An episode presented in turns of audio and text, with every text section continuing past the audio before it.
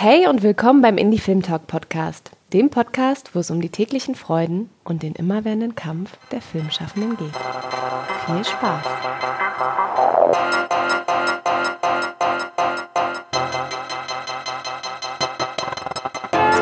Hallo da draußen, äh, schön, dass ihr wieder eingeschaltet habt und bei uns seid. Ähm, jetzt, wo es immer kürzer wird, die Tage werden kürzer, die Nächte länger und dann ist es natürlich die beste Zeit, um sich eine wunderbare Folge vom Podcast rauszusuchen, vom Indie-Film Talk und ähm, zu genießen, über was wir so diskutieren und quatschen. Wir sitzen nämlich heute wieder in einer Runde zusammen am eckigen Tisch für einen Roundtable und beschäftigen uns heute mit äh, viel Action, Blut, äh, guten Soundtracks, ähm, einem Fußfetisch und dem Royal with Cheese. Wir quatschen heute ein bisschen über die Quentin Tarantino-Filme und checken dabei unsere Mails. Neben mir sitzt nämlich Eugene. Eugene, was hast du da gerade gemacht? Ich habe meinen Laptop eingeschaltet. Schön, dass ihr eingeschaltet habt. Ja, auch von mir. Und äh, ich bin mal gespannt, was wir alle hier zu dem so weltbekannten Regisseur zu sagen haben. Ich äh, muss gleich ähm, einen kleinen Disclaimer machen. Ich bin der Einzige am Tisch, der den letzten Tarantino noch nicht gesehen hat. Nein! Ich habe es zeitlich einfach nicht geschafft. Shame. Ähm, Das ist nicht so schlimm. Also, weil pf, ich, aber ähm, wir werden auch, ich, also ich glaube, wir werden wirklich auch äh, jetzt nicht ganz zurückhalten. Also wenn es nicht sein muss, spoilern wir nicht. Aber sowas wie äh, Pulp Fiction und so, ich glaube, wir können das ganz frei erzählen. also stirbt auf jeden Fall jemand.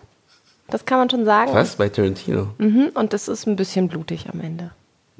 Aber nur am Ende. Ja. We get into a fight, I accidentally kill you. I go to jail.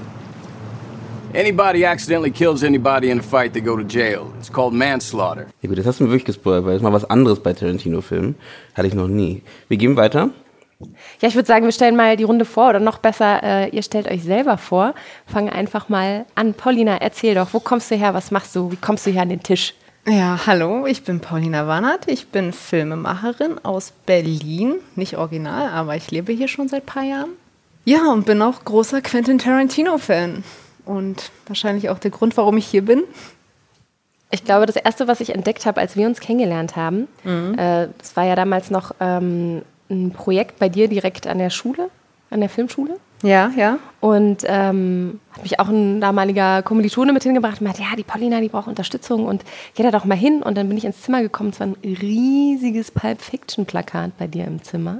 Äh, Ich glaube nicht ein Pulp Fiction, sondern äh, ähm, nee, es war ein Quentin Tarantino-Plakat. Dieser mit, Ja, der, mit der Pistole genau, kennt ihr stimmt. Ja, scheiße, das ist noch so, ein- so ein. Verbleibsel aus meiner Jugend. Und damals sagte mir ähm, Marek äh, auch, dass du ein riesiger Quentin Tarantino-Fan bist. ja, das Das stimmt heißt, auch. damit würdest du direkt vorgestellt. Ja, So kannte ich dich. ja. Meine Filme damals auch ein bisschen, die ich gemacht habe, leicht blutig. Waren auch sehr blutig. Genau, ich durfte nämlich ein äh, Rinderherz in den Händen halten. Genau, ja. Also Zwei gab's. Zwei, zwei. Einmal ein Schweineherz, das wir dann nicht benutzt haben, weil das irgendwie vom irgendwie vom Tierarzt irgendwie noch gecheckt werden muss oder so. Also es geht dann nicht so. Was? Wie? Ja, wenn man irgendwie mit Tierherzen arbeitet, muss das irgendwie voll gecheckt werden. Haben wir sofort was gelernt, ja, okay. also Deswegen hatte ich, ich, hatte, ich, ich hatte tatsächlich ein Rinderherz, weil ein Freund von mir ein Jäger äh, war und hat das dann irgendwie mitgebracht für den Film. Ja, aber Quentin Tarantino hat mich tatsächlich sehr, sehr geprägt. Also meine ersten Drehbücher, die ich geschrieben habe, waren alle sehr Quentin Tarantino-lastig, auch ähm, mit den Ge- einen Raum. Es war für mich, also eigentlich um Reservoir Dogs war für mich so der Film. What happens if the manager won't give you the diamonds? cut off one of his fingers. The little one. Das war für mich als Teenager richtig mindblowing, dass es äh, ein Film nur so dialoglastig sein konnte und eigentlich äh, der Film stattfindet, wo äh, andere Filme aufhören. Also nach dem äh, ganzen Banküberfall, den sieht man ja, Spoiler. Äh, man sieht den nicht, den, den Banküberfall und eigentlich äh, nur in einem Raum stattfindet und ähm, genau. Von dem, vom Konzept her fa- fand ich den auch cool und irgendwie habe ich aber den Einstieg nicht so geschafft. Aber ihr habt ja auch gesagt, äh, ihr findet den ähm, großartig. Ich wollte nochmal andocken, äh, Paulina, was machst du denn, wenn du nicht bei uns am Tisch sitzt? Ich mache Filme. Nein, ich bin eher so im Werbebereich tätig. Also ich mache viele Eventfilme, viele äh, Behind-the-Scenes-Filme, aber auch hauptsächlich fürs Internet. Bin aber, habe mich ein bisschen auch als Autor ähm, ausprobiert fürs Fernsehen. Ähm, so auch so eine spannende Geschichte, aber genau, ja, das, das ist so ein bisschen das, was ich mache. Und dann können wir äh, nachher direkt einsteigen in das bunte Potpourri von Quentin Tarantino und was du eigentlich so für schöne Drehbücher geschrieben hast, die dich inspiriert ja. haben durch diesen äh, Menschen. Und wir gehen einfach mal eine Runde weiter. Ja, hi, ich bin Erik. Äh, ich bin Filmemacher und Storyboard-Artist und Comiczeichner. Ähm, bin im Moment auch in einer kleinen Werbeagentur tätig, wo ich alles Mögliche tue, eben ganz viel Erklärfilme und eben Storyboards zeichnen und mache mich ab nächstem, ab nächstem Jahr selbstständig und habe da auch schon konkrete Projekte und werde mehr in den Spielfilmbereich rübergehen und äh, Stoffe entwickeln. Genau. Mein erster Film war From Dust Till Dawn. Everybody be cool. You be cool. Der kam, glaube ich, auf RTL 2 irgendwie spät nach. Geschnitten. Trotzdem noch geschnitten. Das wurde, wusste ich damals schon. Mhm. Schnittberichte.com war damals so eine Seite, die ich schon wow. früh entdeckt habe und gedacht habe, oh, ich kann eigentlich nichts mehr im Fernsehen angucken. Ich muss meine Mama irgendwie dazu bringen, dass sie mir DVDs aus Österreich bestellt. äh, bis dann von Dust to Dawn irgendwann vom Index genommen wurde und so. Und ja. Echt, der war irgendwie auf dem äh, Index? Ja, regulären Fernsehen. Ja, ja. Richtig. Also er war extrem gekürzt. Also es war immer noch viel zu sehen für mein zwölfjähriges Ich damals, aber was ich nachher später dann in den Jahren darauf noch entdeckt habe, das hat mein Herz höher schlagen lassen, weil ich auch also die Art und Weise, wie er Gewalt einsetzt, nämlich mehr als, als Farbe, als Gewürz ähm, und nicht so politisch betrachtet, das ist halt total mein Ding. Also dass die Leute da immer so viel auch reininterpretieren und immer schauen, oh, was ist mit dem nicht in Ordnung und und und. Ich glaube, er, er nimmt es, er denkt da gar nicht so viel drüber nach, wie die Kritiker es tun. Und ich selbst habe seine Art und Weise, wie er es eingesetzt hat, nämlich auch teilweise halt übertrieben. Später dann in Django Unchained, glaube ich, so übertrieben wie noch nie zuvor. This isn't real, guys. This is a movie. We can do anything in here, and as long as it's all just make believe, right. then we can take it for what it is. Und deswegen diese Gewalt, gerade als heranwachsender junger Mann, irgendwie fand ich natürlich Hammer. Plus die ganze Atmosphäre, die er halt kriegt. Kann ich mich nur anschließen als junge Frau. das war dann dein erster Film, den du gesehen hast? Oh, es ist echt, von Tarantino. Es ist echt schwierig. Ich kann das tatsächlich nicht, ich kann mich nicht dran erinnern. Also ich glaube, ich habe Pulp Fiction als zuerst gesehen, aber ich konnte das nicht einordnen, dass es ein Quentin Tarantino-Film war. Ich glaube, erst später mit Reservoir Dogs. I love you, honey bunny. Everybody be cool, this is a robbery! Any of you fucking pricks move! And I'll execute every motherfucking last one of you! Bei mir war es, glaube ich, als erstes Kill Bill und ähm, das aber gar nicht so richtig wahrgenommen. Dann später irgendwann nochmal die Musik extrem zelebriert, weil wir die bei uns in der Theatergruppe, wo wir waren, für ein Stück einzelne Sachen verwendet hatten. Und dann habe ich mir dadurch eigentlich nochmal den Film angeguckt und habe dann auch erst irgendwie verstanden, was Quentin Tarantino eigentlich so für eine Welt aufbaut. Also es war so mit 15, 16, 17 Das war so. das erste Mal, dass auf dem Plakat stand, der vierte Film von Quentin Tarantino. She looks up at the man standing over her and says, Bill, it's your baby. A beat after she says the word baby, we hear a bang, and the bride receives a bullet in the side of her head. Cut to black screen. The fourth film by Quentin Tarantino. Bei Kill Bill Volume 1 damals dieses gelbe Plakat mit diesen schwarzen Streifen mhm. und ihr da in diesem in dem Catsuit. Das war Wahnsinn. Ähm, da habe ich das erste Mal auch drauf geachtet, so das äh, beziehungsweise mir ist erst mal aufgefallen und ich glaube, das gab es bisher auch noch nicht, dass sowas draufsteht hier. Nummerierung, Regisseur, Regisseurname und mhm. da dachte ich, hm, also ist das ja schon so eine Marke und habe dann eben festgestellt, okay, das ist wirklich so ein Rock'n'Roll-Star gewesen, halt Anfang der 90er. Zusammen mit äh, Robert Rodriguez, den ich auch sehr schätze. Und äh, ja, dieses Duo, das hat mich damals, als Kill rauskam, total fasziniert. Hat und zum Glück habe ich die Filme halt über meine Mutter sehen können. Mein Papa war immer nicht so. Ich habe es immer heimlich gemacht. und äh, ja, konnte ich mir den immer angucken. Hat er das selber eigentlich oder wann, wann, hat er das denn veröffentlicht, dass er sagt, er macht nur so oder so viele Filme?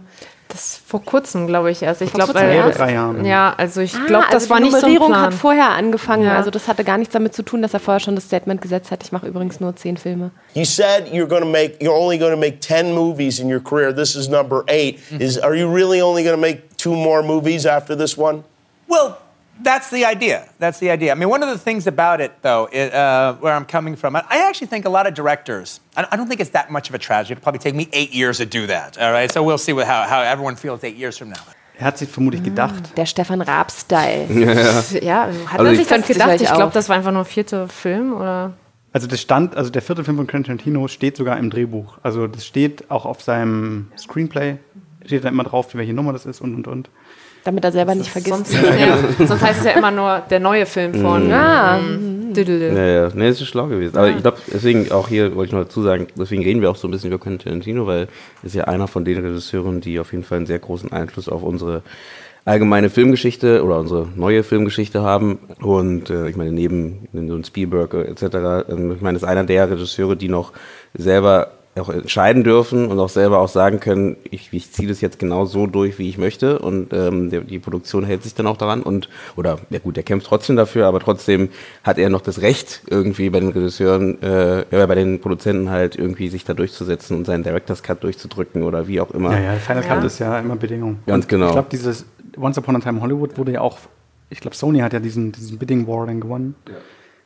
Wahnsinn. Krass, ja, also es gibt es heutzutage nicht mehr so oft, dass es einen, einen Regisseur gibt, der äh, bedingungslos alles machen darf und so ein fettes. Budget Ja. kriegt. Also beziehungsweise es gibt nicht viele. Es und gibt er nicht ist gerade einer und ich weiß auch nicht, wenn man so ein Drehbuch wie Once Upon a Time jemand anders in die Hände drücken würde und sagen würde, hier, mach mal.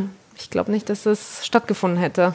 Er inszeniert ja nur die Filme, die, wo er denkt, die muss er umsetzen. Er ist der Mann dafür. Er muss die Geschichte erzählen. Bei From Dusk Till Dawn hat er gewusst, okay, das kann auch Rodriguez erzählen. Quentin Tarantino was telling me about this script back in our days when I was writing Desperado at Columbia Pictures and he was writing Pulp Fiction originally for TriStar. We were on the Sony lot together. And I was telling him about my Mexican action movie and he said, Hey, I wrote, I wrote a script set in Mexico about Mexican vampires and he told me about Dusk Till Dawn. Why Robert is such a perfect guy for this film is because he knows exactly what this film is and what it should be and what he would want to see if he went and saw Bei it. True Romance hat er auch gedacht, ja geil, wenn Tony Scott das macht, super. Mhm. Natural Born Killers war ja nicht happy. Da hat er sich ja auch mit Oliver Stone sehr äh, bekriegt. Die haben auch irgendwie sich nachher, glaube ich, bei einem äh, netten Abend mit einer Menge Alkohol wieder irgendwie verbrüdert. Aber ja. Aber ich meine, die Filme waren ja auch nur Mittel zum Zweck. Also dadurch hat er ja auch Reservoir Dogs finanzieren können. Ja. Also das waren ja. Ja. Kompromisse, die er eingeben Genau. musste. Es waren ja zuerst auch Insider.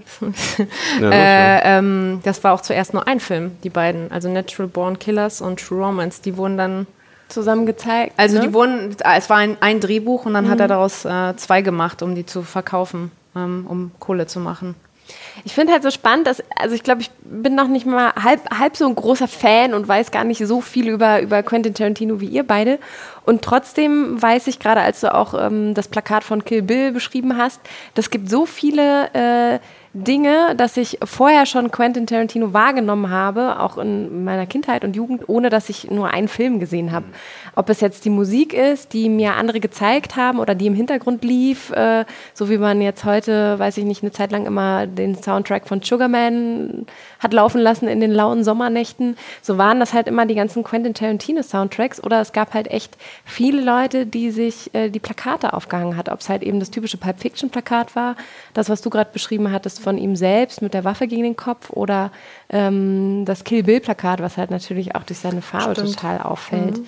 Oder dass man, dass es dann Leute gab, die hatten diesen ähm, äh, Pussy Wagon äh, Schlüsselanhänger. Den habe ich. Den Äh, den habe den, den, den hab ich von meinen Eltern tatsächlich zum Führerschein geschenkt gekriegt. Ja, also irgendwie das so überall ploppt der so auf, dass er halt so mit den verschiedenen ähm, mit den verschiedenen Dingen, die er in seinen Filmen etabliert, ob musikalisch oder visuell oder irgendwelche Gimmicks, dass die echt so in der Welt omnipräsent sind. Und das finde ich Allein schon, wie er diese krass. schwarzen Anzüge und Sonnenbrillen da Anfang Ah. der 90er halt. Mhm. Also er, er hatte halt durch seine Stimme wirklich auch so für so viel Epigonen gesorgt. Ich meine, der Guy Ritchie der 90er, das ist halt, das sind alles so Söhne eigentlich von Tarantino. Ja. Und ist alles so beeinflusst und diese ganzen Möchtegerns und auch damals, als er halt auf, Sun, äh, auf dem Sundance Festival mit Rodriguez da durchgestartet ist, gab es halt so viele, die halt dann was gemacht haben wie er und so, was er halt nie für gut geheißen hat. Er hat gesagt, naja, ich bin zwar Quentin Tarantino, aber er ist ja viel mehr daran interessiert, auch andere Leute halt kennenzulernen. Und man braucht kein Quentin Tarantino Light oder Quentin Tarantino 1.5, sondern ähm, er fand es nie so gut und hat dann immer gesagt, ja, nice try so ungefähr, wenn mal irgendwas okay war. Aber ja, wollte gar kein Trendsetter sein, sondern ja. Ja, das ist ja, das stimmt. Und er hat irgendwie seine Sachen gemacht. Ja. Ähm, wir können ja vielleicht mit den Anfängen anfangen überhaupt, ne? Also was wisst ihr denn von den Anfängen von Tarantino? Also wie, wie ging es das? Ich meine, was jeder, jeder was so in dieser äh, immer irgendwo mitschwört, ist ja, dass er ganz lange äh, in der Videothek gearbeitet hat. Und Ich kann noch früher ansetzen. Du kannst noch früher an. Ja, hau Okay, raus. hau raus. Äh, seine Mutter hat ihren Freundinnen gegenüber immer gesagt, dass Quentin Tarantino eines Tages Regisseur sein wird. Und er wusste damals noch nicht als Kind, was ein Regisseur aber überhaupt ist. Also der Vater hat ihm sehr angeguckt. viele Filme angeschaut. Genau, mit ne? seinem Vater hat er immer viel angeguckt. It's hard to go back to the very, very, very, very, very beginning because I always remember loving movies, and that was like always like my the one thing that I loved more than anything else. You know, it was just I mean it was just you know the thing that I enjoyed more. Some kids I enjoy sports more, some kids enjoy this or that more. Uh, I always was. Aber als Kind hat er immer nur diese vorderste Front gesehen und damit meine ich jetzt die Schauspieler und hat damals den Regisseur nie bedacht, weil er auch nicht wusste, was ist das denn überhaupt und wollte deshalb Schauspieler werden und war dann auch auf Sch- Schauspielkursen und war da immer so mitten dabei, woher vermutlich halt auch nachher seine Liebe und auch die Art und Weise halt äh, erwachsen ist, wie er mit Schauspielern umgeht und warum er so der Freund der Schauspieler ist und nicht in Video Village hockt, sondern immer direkt neben der Kamera, direkt neben Mhm. der Performance, um halt zu schauen, was geht denn da ab. Und weil die Mutter immer wieder gesagt hat, ja, der wird mal Regisseur, hat er sich halt irgendwann so gedacht, hm, da ist es halt so gepflanzt worden, dieser Keim, und hat dann irgendwann festgestellt, ja, eigentlich möchte er derjenige sein, der Sachen entscheidet und sagt, ja, lieber so, lieber so, lieber so. Das hat er schon gespürt, äh, in dem Brodeln gespürt, während er diese Kurse besucht hat. Ganz geil. Also, alle werdenden Müttern. Genau, pflanzen Eurem eure Kind, Kinder. ja, Inception. In alle Kinder reinpflanzen. Ja. Ihr werdet Regisseure, ihr werdet Produzenten, ihr werdet. So sieht's aus. Du wirst Präsident. Genau. So funktioniert das. Genau, ich habe 20 No Kinder, so pressure. eine komplette Crew. Genau. Du bist Kameramann, du bist Kameraassistent, du Ja. bist. Mein Vater wollte immer eine ganze Fußballmannschaft. Er hat immer gesagt, er will äh, elf Söhne haben. Dann hat er zwei Töchter gesagt, das reicht ihm auch. Wenn, der jetzt, wenn ihr jetzt groß geworden wärt, wärt ihr Frauenfußballmannschaft geworden. Ja, mein Vater hat einfach gedacht, äh, vielleicht äh, Mädels dann doch eher Puppen und ah, ich weiß nicht. Aber wir waren nicht so interessiert an Fußball. Mhm. Mhm. Ja, aber es ist interessant, ne? Also ähm, wie sowas dann halt irgendjemand auch in eine Richtung treibt, ne? Und dann halt dort weiterzumachen. Und wie kam man diese Zeit mit dem Video, Videothek? Ja, genau. Also er hat ähm, vorher in einem Pornokino gearbeitet. Das war sein erster Job. Und hat dann da halt ein bisschen Geld gesammelt und am Wochenende halt was zu drehen. Und hat dann halt irgendwann gedacht, pff, ja, irgendwie, das wird jetzt auch nicht so richtig was. Der hat ja irgendwie über ein Jahr hinweg so einen Kurzfilm drehen wollen oder einen Spielfilm, ich weiß es nicht mehr. Und hat dann äh, festgestellt, oh Mann, am Anfang ist totale Grütze, dann wurde es irgendwie besser. Hat aber festgestellt, damit kann er jetzt nichts machen. Und hat dann gesagt, okay, das wurde jetzt nichts, das kann ich auch nirgendwo zeigen. Ich glaube, ein paar Schnitzel gibt es auf Das YouTube. gibt, ich habe ich Ne? hab die Ist das, damals. dieser, ist das dieser Film, wo best- die Hälfte verbrannt ist? Ja. Ja, Ja. das ist My Best Genau. Friend's Birthday. Ich habe echt irgendwie damals noch in den 90ern irgendwo diese Schnipsel noch organisieren können. Also Ja. ich habe sie irgendwo. Gibt's die online? Auf? YouTube gibt es ja. Ah, ach so, es gibt die auf YouTube. Ja, krass. Ja, Und, äh, YouTube. Ah, oh, hm. Dieses Internet. Manchmal schon ein Segen, ja. Und äh, dann hat er gesagt, okay, ich habe jetzt sozusagen, indem ich da mein Gehalt irgendwie da reingesteckt habe, immer, habe ich im Prinzip meine Filmschule gehabt und so und empfiehlt deshalb auch jedem nicht auf Filmschulen zu gehen, sondern einfach Filme zu machen, um halt alles zu lernen, am eigenen Leib zu spüren, durchzumachen. I was shooting this thing for three years, and I thought we were making something really special. And it was kind of embarrassing when I started like really looking at it again. Now, ultimately, I think making a movie is the best film school that there ever is. Und hat dann eben angefangen hier auch zu schreiben und alles Mögliche. Und diese Videothek war natürlich dann fantastisch, weil er dann umgeben war von diesen, was hat er gesagt, 5000 Filme oder noch mehr. I was a customer there, and I really liked it. And uh, eventually, he asked me if I wanted a job, and I was like, "Yeah, I'd love a job here. This would be a dream."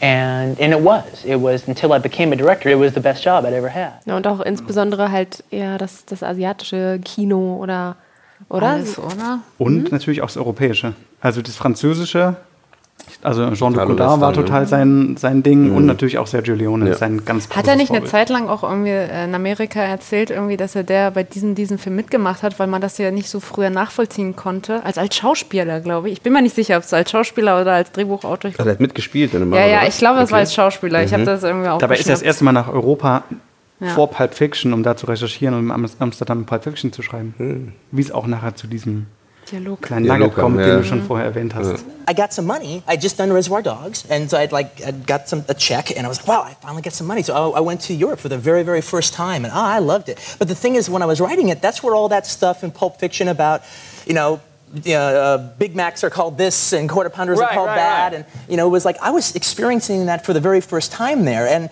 I was, you know, I really thought it was charming how, how much they're the same, but yet they're different in Right, these little right. qu- quirky ways. Quentin arbeitet im Videoladen in der, in der Pornosektion. Ja, was ihr Nee, nee, nee, er hat in einem Pornokino gearbeitet Oder im und hat da halt gesagt, puh, das ist wirklich nicht seins. Hat er selten einen guten so. Film gesehen, hat er gemeint. Aber als er eben dort halt da die Leute halt immer so beraten konnte, wurde er halt diese Instanz, diese Institution, meine ich, äh, die Leute halt aufgesucht haben. Und er dann gefragt hat, also wenn dir das gefällt, dann musst du unbedingt das anschauen. Und die Leute, ja, fanden es halt immer fantastisch. Motherfucker 4 hat mich nicht befriedigt. Ja, das ah, ich habe da so einen Tipp. Und zwar, guck dir doch mal. Pornokeller 5. Big, Big Moves 2 ist natürlich richtig geil. Und hier musst du unbedingt angeschaut haben. Darüber reden alle. Fußfetisch. Ja. Ja, okay. Footloose, ich empfehle Footloose. Hat das nicht einen Song? Footloose. Nicht Ja. schlecht. Ja, nee, interessant, genau. Und wie sind wir denn jetzt dann von dem Tarantino im Kino ähm, zum Tarantino? Ich meine, der hat ja einige an Schauspieler kennengelernt über die Zeit, auch damals auch äh, bekannte, also die au aufstrebend waren. Tim Ross zum Beispiel war damals, ich glaube, äh, für Pulp, äh, bei nicht Pulp Fiction, bei ähm, Reservoir Dogs hat er damals, äh, davor wurde er als so äh, Newcomer gefeiert, ne? Und äh, der gerade irgendwie seine Karriereleiter auf hochging und es ging ja für alle. Viele waren dabei, die halt wirklich auch wirklich Namen waren damals. Ich meine, Steve Buscemi auch dort eher so auf am Einsteigen, ne? größer werdend. Ja, wer war noch dabei? Da waren ja noch äh, Harvey Keitel war dabei. Ja, der war ja instrumentell bei der ganzen Finanzierung. Ja, das Ja. stimmt, genau. Aber auch er, wo er dazugestoßen ist, haben die natürlich mehr Geld gekriegt. I contacted Lawrence Bender and Quentin. We had many conversations. I told them I was committed to making the movie.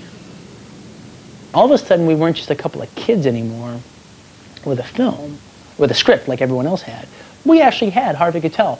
Ne, für die ganze Produktion, weil er wollte ja daraus eigentlich einen Low-Budget-Film machen, äh, mit dem, was er hatte halt. Und dann kam halt Harvey Keitel dazu und dann kam noch ein weiterer Schauspieler, ich weiß nicht, wer das war. Michael Madsen. Nee, der äh, wahrscheinlich äh, ah, hier von Sean Penn, der Bruder. Wie hieß Ja, ja, er- ja, genau. Wie hieß er dann? Der Ähm, Nice Eddie Guy. Ja, ich habe den Namen auch leider nicht ganz. Aber genau, der kam Der er dazu Bruder. und dann ging es plötzlich äh, relativ schnell, dass sie irgendwie auf 1,3 Millionen oder so äh, hochgeschossen sind und äh, damit konnten sie dann halt dieses Kammerspiel irgendwie lostreten. ich hoffe, ich sage nichts Falsches, aber das war irgendwie in dem. Ja, ich ja. glaube, das war so Mhm. ungefähr. Genau, aber weiß jemand von euch, wie er denn so diese Clique hatte? Woher, woher kamen die denn? Wie was? Diese Clique, diese. Ja, das war sein Drehbuch, was die Leute so fasziniert hat. Aber er kannte ja ein paar Schauspieler schon davor, glaube ich. Also, ähm, Also ich glaube, dass Harvey Keitel wirklich halt viele nochmal angezogen hat Na, zusätzlich. genau, Harvey Keitel hat ja das Buch zusätzlich äh, von einem Freund gekriegt. Also ne, ein Freund hat es weitergeleitet an ihm und dann hat er Interesse daran und hat es dann. Äh, Die haben sich dann auch, glaube ich, auf dem Festival auch nochmal kennengelernt genau. und da wurde das so in Stein gemeißelt, Genau. die, dieses ganze Projekt. Richtig. Und ich glaube auch auf einem Festival, da war doch Tarantino auch in so einem Workshop und da hat Terry Gilliam ihn auch total ermutigt. Alle haben gesagt, oh nee. Und Terry Gilliam war der Einzige, dem halt irgendwie Mut zugesprochen hat. Mhm. Und ich weiß nicht, ob es heutzutage noch gibt, diese Workshops. Da wurden halt Szenen so aufgelöst. Und Tarantino hat es halt ganz anders gemacht wie die anderen, sondern halt wirklich auch so Tracking-mäßig oder halt auch mal eine, total, eine totale, wo die halt irgendwie ganz weit entfernt stehen und dann halt irgendwie erst viel später irgendwie näher rankommen. Und alle gesagt haben, was machst du denn, was machst du denn da? Und all diese Sachen, die er in diesem Workshop gemacht hat, die sind nachher in Reservoir Dogs halt wieder zu finden. Mhm. Ja. Und äh, da hat ja auch angefangen mit Stuck in the Middle with You. Das war ja der erste Song, der so rausgestochen ist und nachher auch so mit dieser Szene für immer verheiratet bleibt, äh, dass, dass wir das eben so verbinden, diese Soundtracks, das Verwenden von Musik, was es halt, was da draußen halt unterwegs ist. Ab Jackie Brown hat er auch mit anderen äh, Scores, die er verwendet. Weil die keine Zeit hatten. Weil er keine, äh, und weil er vor allem, hat er immer gesagt, es war nicht unbedingt der Zeitfaktor, sondern auch sein Vertrauen darin, dass irgendjemand in vier Wochen etwas schreiben soll. Er hat immer das als die Seele seiner Filme halt beschrieben, ähm, was, er, was er halt nicht glaubt, dass es halt jemand trifft. Genau. Da hat ihn Harvey Weinstein ermutigt. Genau. Such dir doch irgendwas aus. Die Kohle aus. haben wir. Ja, ja. Geil, ey. Der, was Will ich auch haben. geht. Ansonsten sagt er ja häufig, dass bei seinen Filmen er eigentlich zuerst die Musik hat und dann die Geschichten entstehen. Oder dass er so. Ja, beim Schreiben. Der hat ja anscheinend eine riesige, neben Filmsammlung, Plattensammlung auch, wo er dann so durchgeht. Und anscheinend ist seine Plattensammlung so aufgebaut wie ein alter Record Store. Das heißt auch mit so Sektionen und da geht er dann hin und blättert da. Und für ihn ist das halt, ja, wie früher halt eine Bibliothek, du nimmst dir so einen Wagen und gehst halt so auf Recherche und haust dir dein Zeug drauf. Das kenne ich. Und das klingt irgendwie. ich meine, wer hat das denn nicht? Also wir als? Ja, cool. visuelle Genau. Menschen, also ich höre Musik und dann sofort hat man entweder Ja, ja, eine stimmt. Szene im Kopf, ein Gefühl. Ähm, Richtig. Das ist natürlich, finde ich, finde ich voll gut. Mhm. Deswegen setzt er diese Musik auch manchmal noch besser ein, als nachher halt die anderen Filme das verwendet haben, weil er halt auf die einzelnen Instrumentalparts oder auch auf einen Percussion irgendwie Beat Mhm. oder auf irgendwas einfach diese großen Momente halt dann legt und dann halt dafür sorgt, dass wir denken, oh, das passt ja so perfekt und er hat es halt wirklich geschneidert, maßgeschneidert. Ich habe auch irgendwie letztens äh, ein Making-of, also Making-of, das war nur so irgendwie eine Kamera, die nebenbei lief beim Django-Dreh. und dann gibt es auch diese eine Sequenz, wo, wo, wo die beiden äh, Hauptfiguren irgendwie den Winter überwintern, indem sie irgendwie Mhm. äh, Leute ähm, Kopfgeldjägermäßig unterwegs sind. Und du siehst dann diese Behind the Scenes und das läuft volle Pulle, diese Musik dazu. Also, es Ach, ist also voll geil. auch der ganze, der, das ganze Set wird Das ganze sozusagen. Set, äh, alle kriegen das mit, die Ach, Musik mega. läuft und die in, tanzen, also tanzen nicht, aber es, Ja. ist, es ist einfach Teil davon. Die Mhm. Musik ist Ja. auch am Set ein Teil vom, von dem Vom, Film. Pro vom Prozess, vom Schaffensprozess. Total, ja. Das ist ja spannend. Ja. Da kommen natürlich alle ganz gut in den Flow rein, ne? Wahrscheinlich, ne? Also, Ja, wenn man, man versteht es dann, ne? Ja. Also klar. ich meine, am Ende war ja der erste Film auch ein, äh, ein guter Schachzug, weil es eben ein Kammerspiel war. Also das war ja nicht der erste Film, aber der erste Film, ein vollendete Film und alles Ja. so, wie es sein muss. Kammerspiel war relativ äh, klein gehalten, alles, alles an einem Ort spielend und ähm, die Schauspieler oder die Darsteller, es wurden jetzt auch nicht so viele, sondern alle, ne, ich weiß noch, die haben ja sogar ähm, viele Sachen selber mitgebracht, die, die, die Flasche, äh, Hm. diese, diese, diese, äh, erstens die, die, die Kleidung war, war eigentlich von den Schauspielern zum Beispiel zum großen Krass. Teil oder, also einer hat zum Beispiel seine eigene Kleidung mitgebracht und die anderen haben das dann von der Kostümbildnerin, weil die die Kleidung so geil fand, äh, hat sie gesagt, komm, nimmt sie und hat sie dann einfach denen gegeben, halt wirklich geschenkt ähm, und auch sowas wie, wenn du so, ähm, der trinkt aus so einer, so einer na, ich weiß nicht welche Szene, aber die äh, trinken aus so einer so einem Becher. So, so, äh, die, haben die wirklich gerade frisch gekauft, so eine Art. Ne? Also dann, Michael Madsen, ist das diese Cola-Szene? Genau, genau das. Okay. Haben die Mhm. frisch gekauft und dann steht er da und trinkt daraus. Halt. Also Mega so, coole Szene, ja, ey. Genau, einfach nur direkt eingebaut. Oder was ich auch gehört habe, war diese ähm, Situation, wo der Polizist in dem, in dem äh, Trunk drin war, also in dem Kofferraum.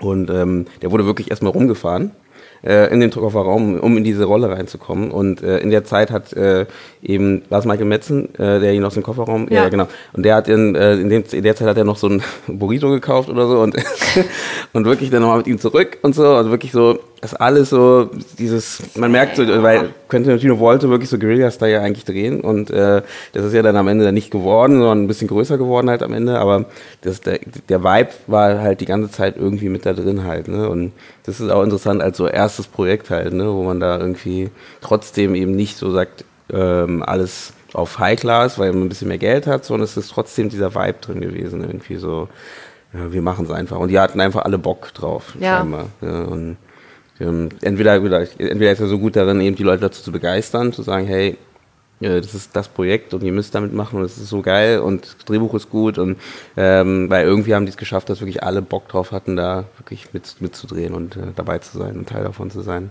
Das ist auch ein Mantra von ihm. Äh, wenn, wenn eine Szene wiederholt werden soll, sagen dann alle und alle so, ach, das war schon sehr gut alles. Und dann sagen aber alle gemeinsam mit Quentin Tarantino, Cool, let's do it one more time. Why?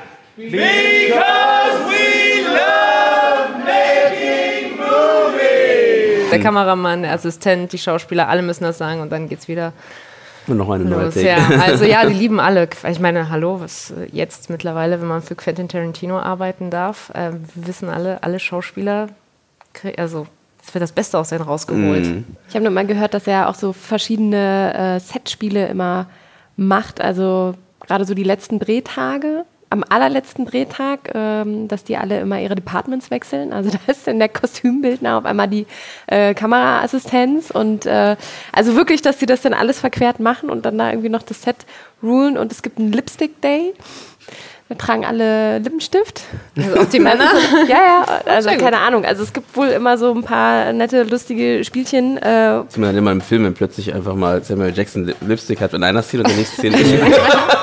Wie war das? Also, der, der darf ein bisschen Labello tragen. Keine Ahnung, ob das wahr ist, aber finde ich irgendwie ganz lustig, wenn man sozusagen da auch das ganze Set mit einbindet. Ja. Also es würde ja auch total dafür sprechen. Einmal die Musik, die halt komplett auch immer mit eingespielt wird, sodass das ganze Set mit vibrieren kann. Also dass man wirklich so ein ganzes Team formt mit so kleinen Gimmicks. Äh, Mhm. Dass man halt so wirklich da so eine Spielwiese draus macht, wo alle mit eingebunden werden und äh, ja, das fand ich irgendwie eine, eine spannende Idee und dachte mir so cool. Wie Magisch, so ein, ja. ja. Wie so ein großer Spielplatz, wie so, So ein großer Kindergarten. So stellt man sich eigentlich so Filme machen vor. Ja. Ne? Also es ist einfach äh, alle Mehr zusammen, Leichtigkeit mehr. Leichtigkeit, alle, alle zusammen, gemeinsam äh, für ein tolles Projekt und ja, das kriegt er, glaube ich, ganz gut hin. Also alle schwärmen davon. Er beschreibt es halt immer wie, also verschiedene Phasen. Er liebt ja das Schreiben.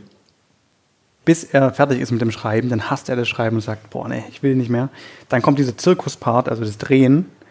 Das liebt er auch am Anfang und irgendwann denkt er, oh, bitte, bitte lass es vorbei sein. Und dann ist es auch vorbei. Und dann ist er auch echt froh, dass es vorbei ist und kommt dann halt in Postproduktion, was er auch am Anfang total geil findet. Und äh, weil er halt dann immer, er beschreibt es selbst mit so einer Kurve, dann halt irgendwann abnimmt von seiner Motivation, übernimmt dann halt jeweils, in dem Fall, immer Sally Menke früher, dann halt irgendwann auch das Ruder und er kann sich ein bisschen zurücklehnen. Äh, und diese Prozesse beim Filmemachen, ja, findet er halt so toll, weil die sich so abwechseln, weil halt hier zu einem großen Halligalli-Zirkus dann halt dann am Ende halt wieder dieses alleine am Tisch sitzen vor der weißen, vor dem weißen Papier, Drehbuch handschriftlich verfassen und so führt und äh, ja, diese Turnus. Und dazwischen auch immer, er sagt immer, ganz wichtig ist es für ihn, äh, to get alive, also einfach mal wieder das Leben zu genießen zwischen den Projekten, um wieder so eine Welt zu sehen und so. Er hat ja auch geheiratet, was ich Ja. überhaupt nicht mitbekommen habe. Auf einmal Hat er so, wow. gerade irgendwie Der auch- hat geheiratet. ist er Papa geworden? Oh, das weiß ich nicht. Ich, ich habe nur mitgekriegt, dass er geheiratet hat. Meine Mutter meinte, und die sieht sogar ganz hübsch aus. Sieht sogar ganz hübsch ja, aus. die sieht so super aus. Das hätte man bei ihm nicht gedacht. Aber ähm, Ich frage mich, ob der halt irgendwie so, auch wie bei Steven Spielberg, wo ich, äh, nicht Steven Spielberg, sondern, ähm, ah, na, na, nenn einen Film. Ich Hilf uns. weiß, nee, äh, eben eigentlich Autor. Ach, wie heißt er denn, der die ganzen, Stephen King. Stephen King. also King. What the fuck? Äh, wo ich auch glaube, dass der nachts nicht ähm, mit Licht ausschläft, sondern immer das Licht irgendwo anhaben muss. Nee, dem geht's super. Das ist ja einer der freundlichsten, nettesten Typen. Ja. Und dadurch, dass Ja. er es eben Außer, schreibt, dass er braucht er keine Alkoholprobleme ganz stark hatte und so, aber ähm, Also seine Sein hier geilsten, über- seine geilsten Bücher Nachts hat er ja auch wird. Koks geschrieben. Ja, ja, genau. Lass uns so einen Trash-Podcast Also jetzt haben wir uns gerade Fotos angeguckt von dem glücklichen Quentin Tarantino mit seiner wunderbaren Frau, die da heißt. Das ist ähm, irgendeine Sängerin. Ähm, das ist äh, eine Sängerin, aber die ist jetzt, glaube ich, nicht äh, so bekannt. Also hier in Europa zumindest. Glaubt ihr, Quentin Tarantino ist so ein, äh, du sagst auch gerade, vielleicht ein schwieriger Typ. Also, Ich glaube, mit dem kann man richtig gut eintrinken. Ja, das glaube ich Ja, auch. trinken- Das, ja, also äh, darum geht's ja, nicht. genau, trinken Ich habe gerade. Wodka, ganz teurer. Letzt, äh, äh, wir haben letztens am, am Familientisch so ausgetauscht, Ich auf wer Quentin welche. Tarantino neben dir saß. Nein, so, what? Daddy. ähm, nein. Und zwar haben wir uns so ausgetauscht, was wir so für Persönlichkeiten im Leben schon begegnet sind. So. Und äh, einer äh, aus der Familie sagte halt so, ich bin mal Quentin Tarantino begegnet. Und äh, das war halt wohl bei irgendeiner Party vor vielen Jahren und ähm, Bei Ignorous Bastards? äh, alle in ja, Berlin da sind die mit kennengelernt. Nee, nee, alle kannten also nicht, es war in Glorious Bastards, aber nicht in Berlin, sondern woanders, also auch nicht in Deutschland.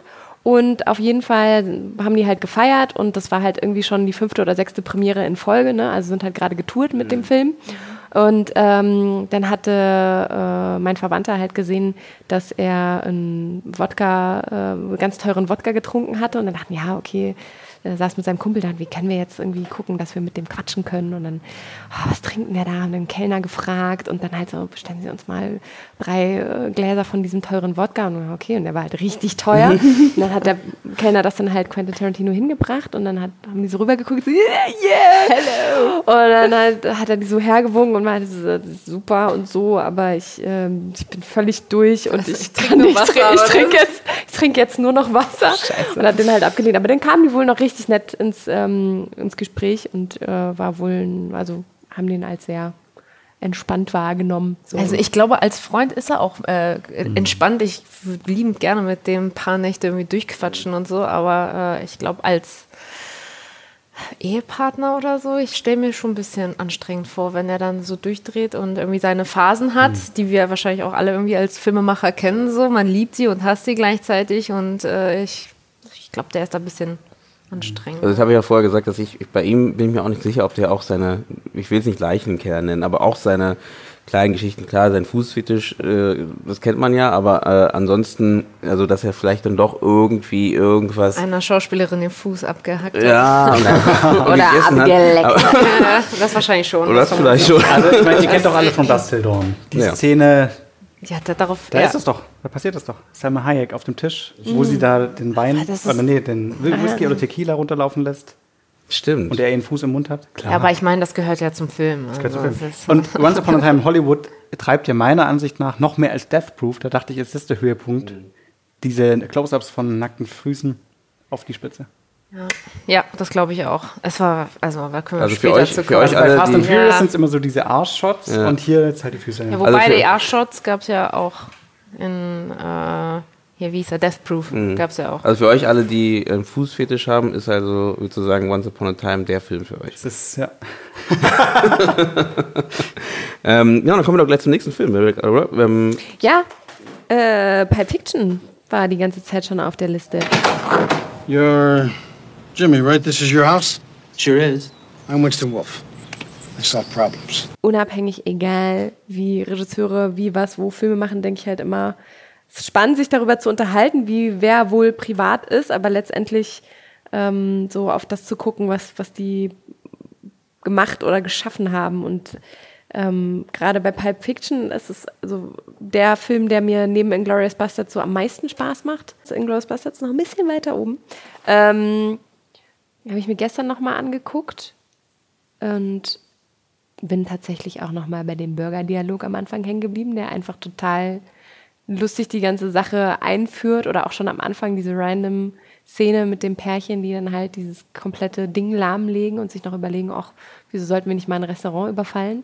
So, also du stolperst so von einer absurden Szene in die nächste, die sich aber jeweils total Zeit lassen für die zwei, die da sitzen, ob im Auto oder im Restaurant und auf einmal bist du mitten dabei, wie sich was krass hochschaukelt. Also du bist in, in, ja, in, in einem Gespräch, wo du denkst, okay, wo geht es jetzt hin? So Royal with Cheese, okay, die unterhalten sich gerade über Cheeseburger. Fußmassage. Mhm. Fußmassage und so. auch eine super gute Genau, und dann auch so, so dieses, ähm, von wegen dieses Diskutieren über Fußmassage ist das gleiche wie wenn man eine Frau oral befriedigt und dann so, was dann endet in, wie sagt er das? Uh, would you give a guy a foot massage? Und dann stehen die so voneinander und denkst du so, hm, probably not. Yeah. Und dann gehen die halt so weiter ihren Weges, um halt äh, ihren Auftrag zu erledigen, wo, wo dann halt von einer Coolness auf einmal merkst du, okay, krass, das geht hier gleich total ab und es werden einige Leichen hinterlassen. Aber mit, es, der lässt sich auch Zeit, ne? Ja, also und das mit, ist das Schöne. mit, mit, mit Mia Wallace, die Szene und so. Man weiß, aber es, ich muss sagen, also wenn ich den Vergleich hier schon zu What's Up at Time schon ziehen darf, ähm, ich muss sagen, dass Pulp Fiction, also da ist auch so ein bisschen meine Liebe für Kurzgeschichten auch einfach, weil es fühlt sich eigentlich an, jede Szene äh, wie eine Kurzgeschichte. Ja, so eine erzählte Kurzgeschichte, so eine Art. Ne, genau. Total. Und mhm. die sind jetzt zufällig die gleichen Figuren, die irgendwas erleben, die dann irgendwie am Ende fast das alles. Das fällt ja keinem auf, ne? Ich weiß nicht, ob euch das bewusst ist, aber Pulp Fiction ist ja eigentlich kein Spielfilm, sondern eine Anthologie war ja so darauf angelegt, dass es drei Geschichten sind, die mit nichts miteinander zu tun haben, mhm. aber am Ende dann halt doch zusammenfließen. Ja. Und ursprünglich sollte auch Tony Scott ein Segment machen und noch irgendwie ein dritter Regisseur und Tarantino nur eine, bis er dann gesagt hat, oh nee, er muss das alles alleine machen und er möchte das so episodisch erzählen und er möchte diese Sprünge machen und er möchte mittendrin anfangen und möchte dem Zuschauer so lange voraus sein, bis es diesen großen Aha-Moment gibt, so, ah, ja. Und äh, ja, aber es ist eigentlich eine Anthologie. Das macht er ja auch in, in Four Rooms, hat er das dann letzten Endes. Äh Den ich noch nicht gesehen habe. Das, oh, äh, das, ist, das ist. Oh, oh, Leute, Leute, wo bin ich denn hier? Nee, Abbruch, Abbruch. Nee, Abbruch, Abbruch. Hey, everybody, the bellboy is here. Hey, the bellboy! Also ich würde nur einfach nur anschließen, dass es halt einfach auch Kurzfilme sind. Jeder Regisseur hat einen äh, Raum zugewiesen gekriegt oder hat, durfte sich einen Raum aussuchen in einem Hotel. Es findet ein Silvester statt. Äh, ein Typ, das ist sein erster Arbeitstag und er erlebt dann ganz verrückte Geschichten in jedem ähm, Hotelraum. Also der ähm, Hotelier oder der, der genau der ähm, Page. Genau. Tim Roth, ja. ja. genau, der spielt da mit und äh, endet dann mit der besten, äh, mit Quentin Tarantino. Ted. I got a $100 bill here with your name on it. Whether you do what we ask or not, just to sit back down in that chair for one minute more. großartig. Also ich habe da daraufhin äh, danach äh, angefangen, selber einen fünften Raum zu schreiben, der dann auch Part davon von dem Film, wenn ich jetzt gefragt, also wer mich gefragt hat, ob ich Bock hätte. Kann alles noch kommen. Kann alles noch kommen. Ich bin da. Ich bin ready. Ja, alles gut. fertig. Tarantino hat es ja genauso gemacht. Der hat ja auch Szenen genommen, die ihm gefallen haben. Damals konnte man Filme ja nicht einfach so wieder zu Hause angucken. Hatte sich also aus seiner Erinnerung heraus die Szenen vorgenommen, hat die erweitert und so, hat die dann mitgenommen in diese Schauspielkurse. Den Leuten ist überhaupt nicht aufgefallen, dass das irgendwie noch dazugedichtet ist. Manches wurde halt eben auch besser. So I would see a scene from a movie and I would just remember it. And I would go home and I'd write it from memory. And anything else I couldn't remember or anything else good I came up with in the meantime, I'd add it into the scene because it was just my scenes. And that was me learning how to write dialogue or just me realizing that I could write dialogue. And I never really took it seriously until a member of the class, a guy named Ronnie Coleman, I think is Quentin, you're you're really good. You're you're as good as Patty Chayefsky. Und durch diese Worte. Und dafür ist er auch unglaublich dankbar, die halt irgendjemand so sagt, die aber dann sich da irgendwo halt verheddern, die, die da hängen bleiben, die dich zum Grübeln äh, bringen, kannst du halt auch Leben so sehr beeinflussen. Und deswegen, um mal ganz kurz hier noch was zu sagen, ist es halt, glaube ich, auch so wichtig, dass wir, wenn Menschen uns ähm, Projekte von sich zeigen, ob es jetzt ein Drehbuch ist oder ein Film oder so, dass, äh, dass einfach kleine Gesten oder halt auch einfach Anerkennung ähm, und auch mal nicht nur auf Fehler hinweisen und das hätte es besser machen und das und das, dass das halt wirklich sehr viel bedeuten kann und einfach solche Karrieren entweder abrupt stoppen kann, weil so ein Mensch vielleicht dann zu zerbricht. zu sehr dran zerbricht, oder du kannst ihn halt ermutigen, weiterzumachen und sagen, ja, super, du bist auf einem guten Weg. Wir haben alle noch viel zu lernen, aber das ist schon mal Hammer und deswegen, also wer weiß, wie, wie wir Menschen äh, unterwegs einfach durch Zuspruch dazu verhelfen können, dass sie nachher Dinge machen, die uns auf einer ganz anderen Ebene berühren, indem sie halt dann irgendwie Kunst schaffen oder irgendwie andere Projekte ins Leben bringen. Aber ich glaube, dass es einfach so tatsächlich eine große Diskrepanz gibt zwischen dem Mindset von eher der, der deutschen Gesellschaft und eben der amerikanischen Gesellschaft. Also hier hast du halt eher irgendwie so, das gefällt mir nicht, das gefällt mir nicht. Hier müssen wir noch effizienter sein und äh, was ist denn das für eine merkwürdige Idee? Und in Amerika hast du da halt schon, auch wenn wir das manchmal ein bisschen sehr als gekünstelt oder uns das zu viel ist, aber natürlich ist da eher das Growth Mindset auch wirklich ähm, ja, an der Tagesordnung. Ja, Ähm, da ist es auch okay zu scheitern. Das ist, gibt es halt in, Eu- also in Deutschland zumindest nicht, wenn du, was, du wurdest gefeuert? Also es ist, da ist es okay, da fangen die Genau. Leute immer wieder von vorne an in Mhm. Amerika. Also okay, ich habe einen scheiß Film gemacht, okay, ich mache einen neuen Nächsten Film. Mal, ja. Also, Es gibt so eine tolle äh, Kreativmethode, die heißt die Disney-Methode. Und die funktioniert folgendermaßen, also wenn man halt irgendwie dabei ist, man hat ein Projekt gekriegt oder einen Projektzuspruch, egal ob das jetzt was Künstlerisches ist im Film oder irgendwo in einem Unternehmen.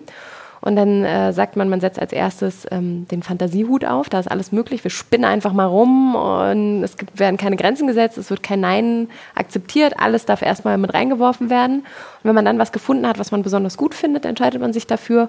Und dann zieht man den Realitätshut auf. Und dann sagt man, okay, das könnten wir so unter den Bedingungen machen ne? und das könnten wir hier. Und da müssten wir das ein bisschen abspecken, aber so könnten wir das mit der Fantasieidee, die wir am Anfang hatten, machen. Und dann als drittes zieht man noch den Kritikhut auf, also dass man dann noch mal so ein bisschen dran rumfeilt und hier und da abspeckt, wenn es sein muss. Und ich habe halt immer das Gefühl, in Deutschland, da gibt es, glaube ich, nur den Kritik- und den Realitätshut. Also da Ja. kommen wir gar nicht so weit, dass wir mal so ein bisschen rumspinnen können, um auszubrechen und äh, da auch mal ein bisschen über, über so eine Grenze hinaus zu fantasieren. Total. Ja. Ja. Da merkt man ja auch, dass dann daher solche Filme auch entstehen dort, ne? Dass man halt eben, am Ende ist es ja auch Fantasie irgendwie, ne? Äh, egal, wenn es jetzt in die Gewaltschiene geht oder was auch immer, aber es ist trotzdem was Fantastisches irgendwie, was da aufgebaut wird. Was dann halt äh, zwar auf der Realität fußt irgendwie, aber trotzdem halt, die dann halt um tausend Umdrehungen halt einfach in eine andere Richtung dreht halt. Ne? Und ähm, ja, gebe ich vollkommen recht. Da können wir auf jeden Fall ein bisschen was lernen und äh, auch ein bisschen mehr positiv sein und auch ein bisschen mehr Leute unterstützen, zu sagen, hey, es war nicht perfekt, aber es ist schon mal eine gute Richtung oder eine gute Idee oder ich, man kennt da was. Mhm. Ne, und das hilft auf jeden Fall. Genauso wie es Kindern hilft, hilft es äh, auch Erwachsenen. Ne? Ich glaube, da brauchen wir alle diese Unterstützung. So eine Mischung, ne? Ja. Ich, ich frage mal einfach mal in die Runde, was ist denn der für euch jetzt hier, also wir sind noch nicht fertig, aber was ist denn euer Film, wo ihr sagt, den fandet ihr wirklich nicht so gut von äh, Quentin Tarantino und welchen fandet ihr besonders gut? Also ich kann sagen, von mir ist es Death Proof, das fand ich nicht so geil. Mm. Also ich fand halt, klar, die Szene, wie immer, diese Szene, wo die da ähm, am Tisch sitzen und äh, die Kamera da um sie herum dreht und dreht und dreht und nicht aufhört, äh, die fand ich geil, ähm, fand ich auch interessant, aber war das nicht bei Death Proof mit Mhm. den Frauen? Das Ja. war genau Ja. die Szene für mich, wo ich gedacht habe, oh, jetzt hat er mich verloren. Ja. Echt, ja? Und Ich der auch. Rest war geil. Ja. Echt? Ich fand Deathstroke Hm, auch richtig Also ich fand, ich mache andere Filme, aber äh, ich mache halt nicht dasselbe. Aber warum fandest du den schwach? Also was, woran, woran lag es? Und welche Zu Fassung viele hast du Frauen? gesehen? Das weiß ich nicht, zu, viel, zu viele Frauen. Zu viele Frauen? Hast du nee, den gar nicht. europäischen Cut gesehen oder hast du das Double Feature gesehen? Die Grindhouse-Version? Das weiß ich nicht genau. Das weiß ich, Das würde das lange- komplett was ändern. Ja, total. Meinst Weil du? die Grindhouse-Version ist ja viel, viel, viel kürzer. It was called the Grindhouse. Das weiß ich nicht. Also da, da äh, fragst du mich was. Ich weiß nur, dass ich. Ähm, Ganz kurz.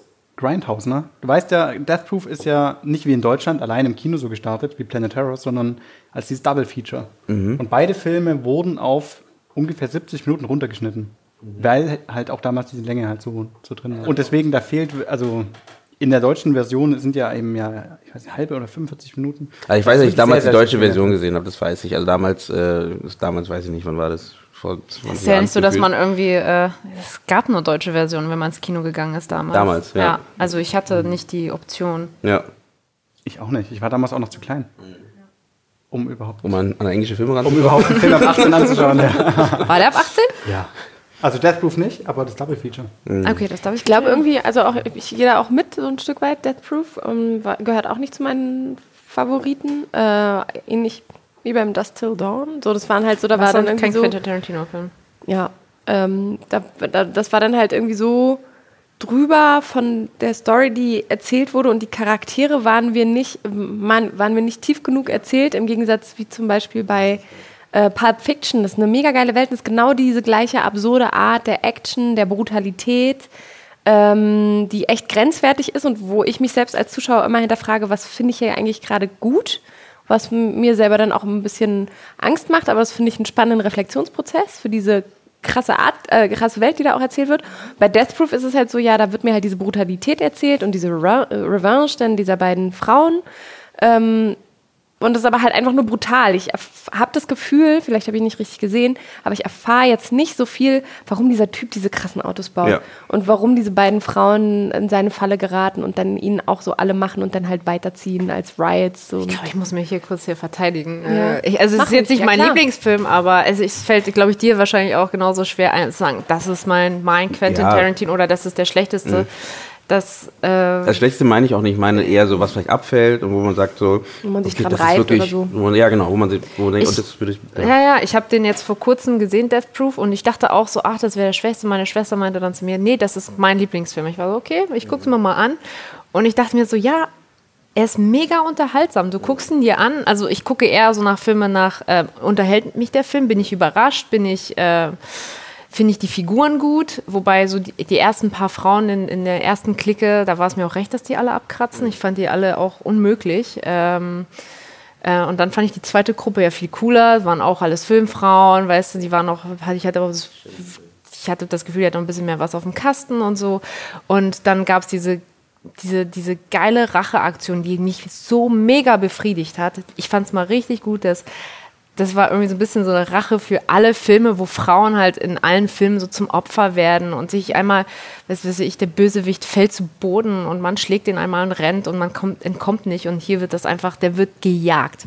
Der, der, man rennt nicht weg vor, vor, vor, dem, vor dem Endgegner, sondern man, man stellt sich ihm. Und ich, ich war so, nach dem Film war ich so, wow, krass, der, der hat mich mega befriedigt, der Film. Ich fand ihn witzig, unterhaltsam, ähm, Frauenpower, Also das ist zum Beispiel auch ein spannendes Phänomen, dass er immer in seinen oder in, in vielen Filmen, und das finde ich ist ihm bei Inglourious Bastards, das ist so mein persönlicher Lieblingsfilm, am besten gelungen, Ich habe eine Pistole auf ihre Eier gerichtet, seit sie hier sitzen. Und ab jetzt sind wir zu dritt.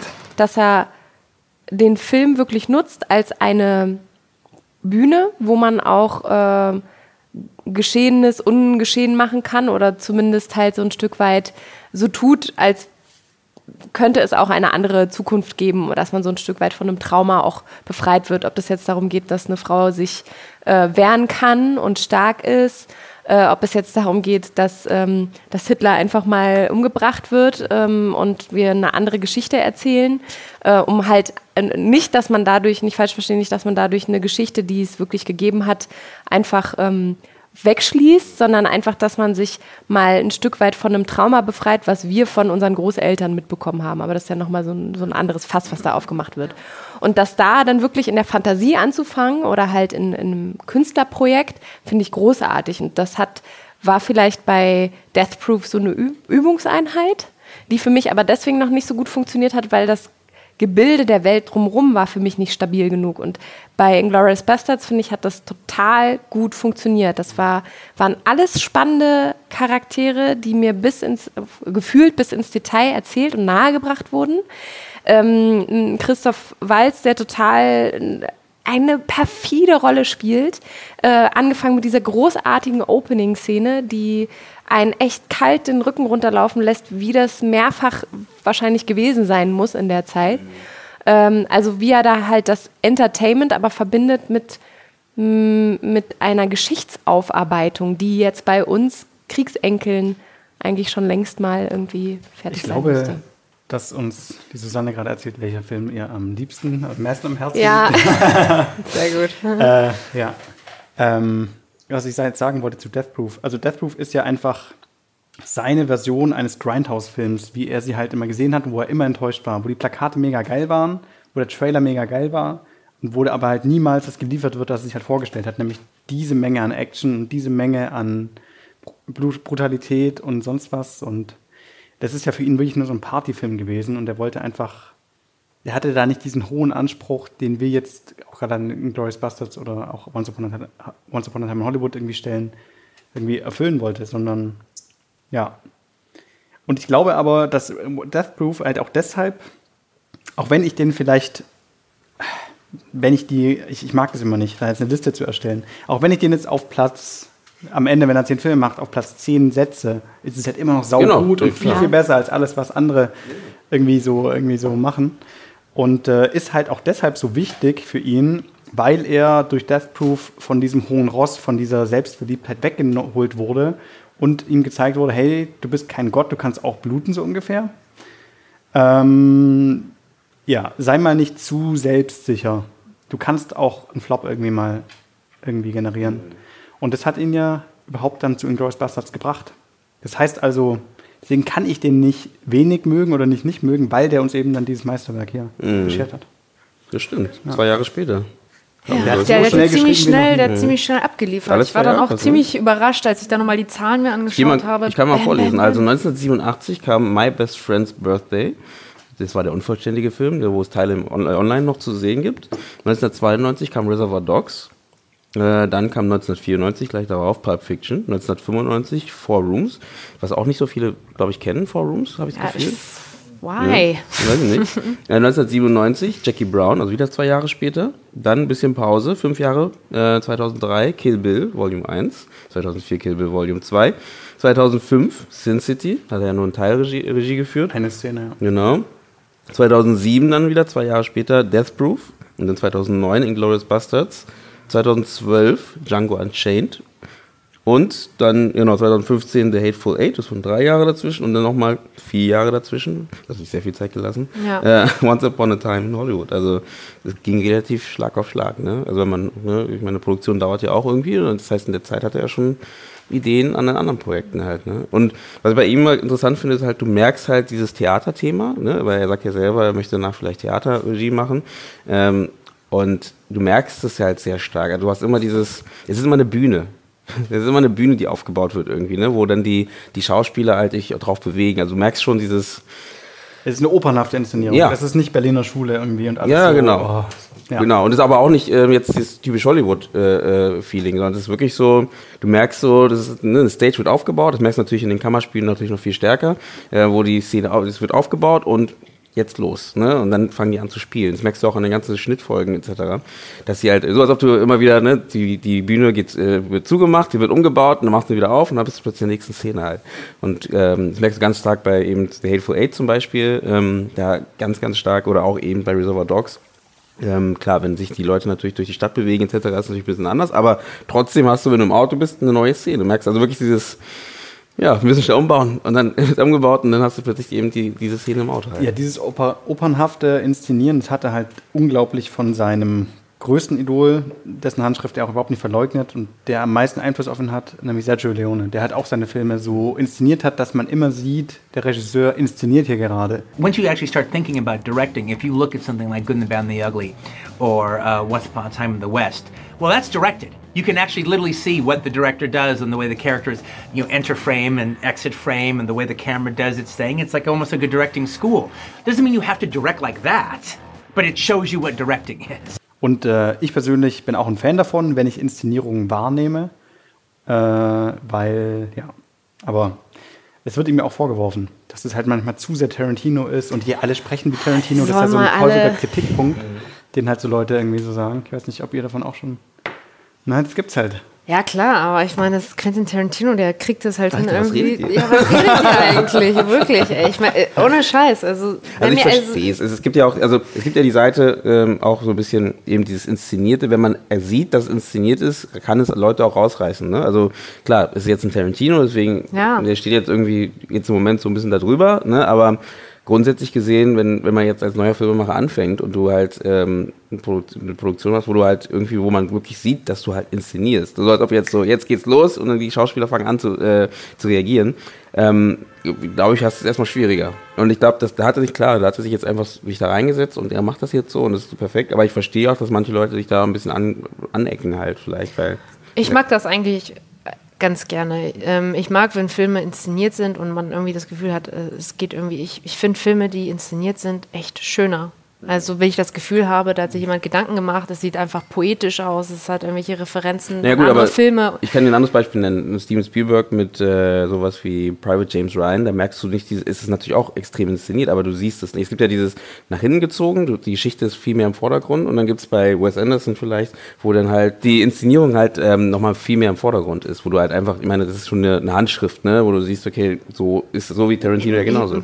Ich meine, welche Filmemacher mögen wir denn? Also ist jetzt die Frage, welche, also beziehungsweise welche, ich kann von mir sprechen oder auch von, von meinen Freunden, sind halt tatsächlich die Filme, die inszeniert vielleicht sind. Also sogar auch äh, Soldat James Ryan würde ich auch dazu zählen, das ist ein toller. Äh, aber genau, aber da siehst du es nicht so stark. Ach so, meine ich, mein- ach so, genau, das ist, okay. es ist extrem inszeniert, aber natürlich, aber es ist halt, ähm, ich glaube, Was meint ihr denn genau mit dem Begriff inszeniert? Also Weil zum Beispiel- inszeniert ist ja alles. Ja, Ja. So, und jetzt ist die Frage, wie, mit, wie verwendet ihr diesen Begriff? Also ihr wahrscheinlich- ich meine sichtbar und unsichtbar. Ne? Also Ja. ähm, es gibt halt Filme, wo du es halt viel, viel mehr wahrnimmst. Deswegen hatte ich Wes Anderson als Beispiel genommen. Wenn du halt so Meint ihr Filme- dann vielleicht eher den Begriff theatral? Also, dass es für euch Filme Oh, gibt, die sind... Nee, nee, nee. Also zum Beispiel David Fincher auch. Ja. Inszeniert auch komplett. Wenn sich ein Charakter irgendwie von A nach B Genau. bewegt, die Kamera komplett parallel und alles so ganz Durchchoreografiert. akkurat. Durchchoreografiert ist ein Durchchoreografiert. schönes Wort, ja. Und äh, ich, ich muss immer nur Serien halt anschalten, klick, und dann denke ich, puh, da passiert ja gar nichts. Da gibt es keine Inszenierung. Da kann der Regisseur. Es gibt eine Insz ja, wir müssen Also- aufhören mit dem Wort Inszenierung, aber ja. Da, da gibt es sozusagen nicht diese Stimme. Und ich liebe halt auch Filmemacher, die halt eine Stimme haben und eine Handschrift, die halt erkennbar ist. Ein Stil.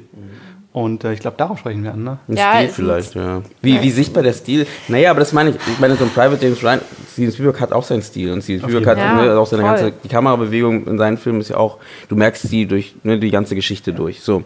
Ähm, aber trotzdem finde ich, ist eine ganz andere Art, äh, mit der Geschichte umzugehen, als ein, Steven, äh, als ein, ein Quentin Tarantino oder ein Wes Anderson. Also, wo eben dieses Stilmittel, wenn es jetzt bei Quentin Tarantino eben diese Dialoge sind, die halt äh, auch wirklich schön aus, auserzählt werden, ähm, viel stärker in den Vordergrund geraten oder in Wes Anderson halt die Bildgestaltung viel, viel stärker im Vordergrund ist. Klar, die ganze Geschichte sich dann darum auch bewegt, aber jedes Bild siehst du halt genau, du siehst die Kamerabewegung. Ne? Du siehst ganz klar, die Kamera steht und dann wird jetzt geschoben. Jetzt dreht sie so. Dieses Okay, dann Theater- redet ihr also eher von dem Blick der Kamera, weil wenn ihr sagt, etwas wirkt sehr stark inszeniert, äh, hat das für mich eigentlich eher einen negativen Charakter, wenn man äh, auch gerade auf das Schauspiel geht.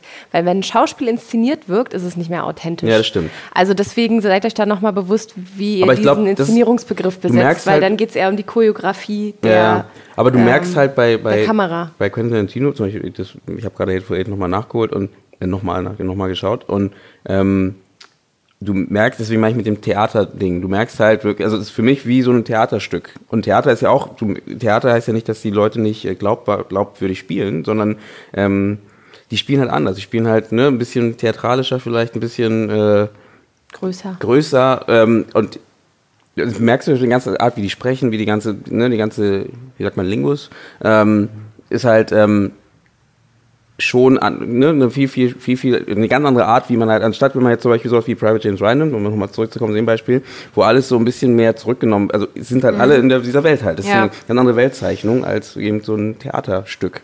Ich glaube, sowas wie so ein, so ein äh, Kate for Eight kannst du natürlich perfekt auf einer Theaterbühne machen, glaube ich. Und es würde genau so, wie er das schon inszeniert hat, glaube ich, auch funktionieren. Und das kannst du gleich mit so einem Private James Ryan jetzt nicht einfach machen. Klar, die Sets sind auch noch ein bisschen anders, aber ihr wisst, was ich meine. Glaube ich. Du nicht. Egal. So, wir- wir- wir erklären's dir später noch Wir erklären es später Wir- noch.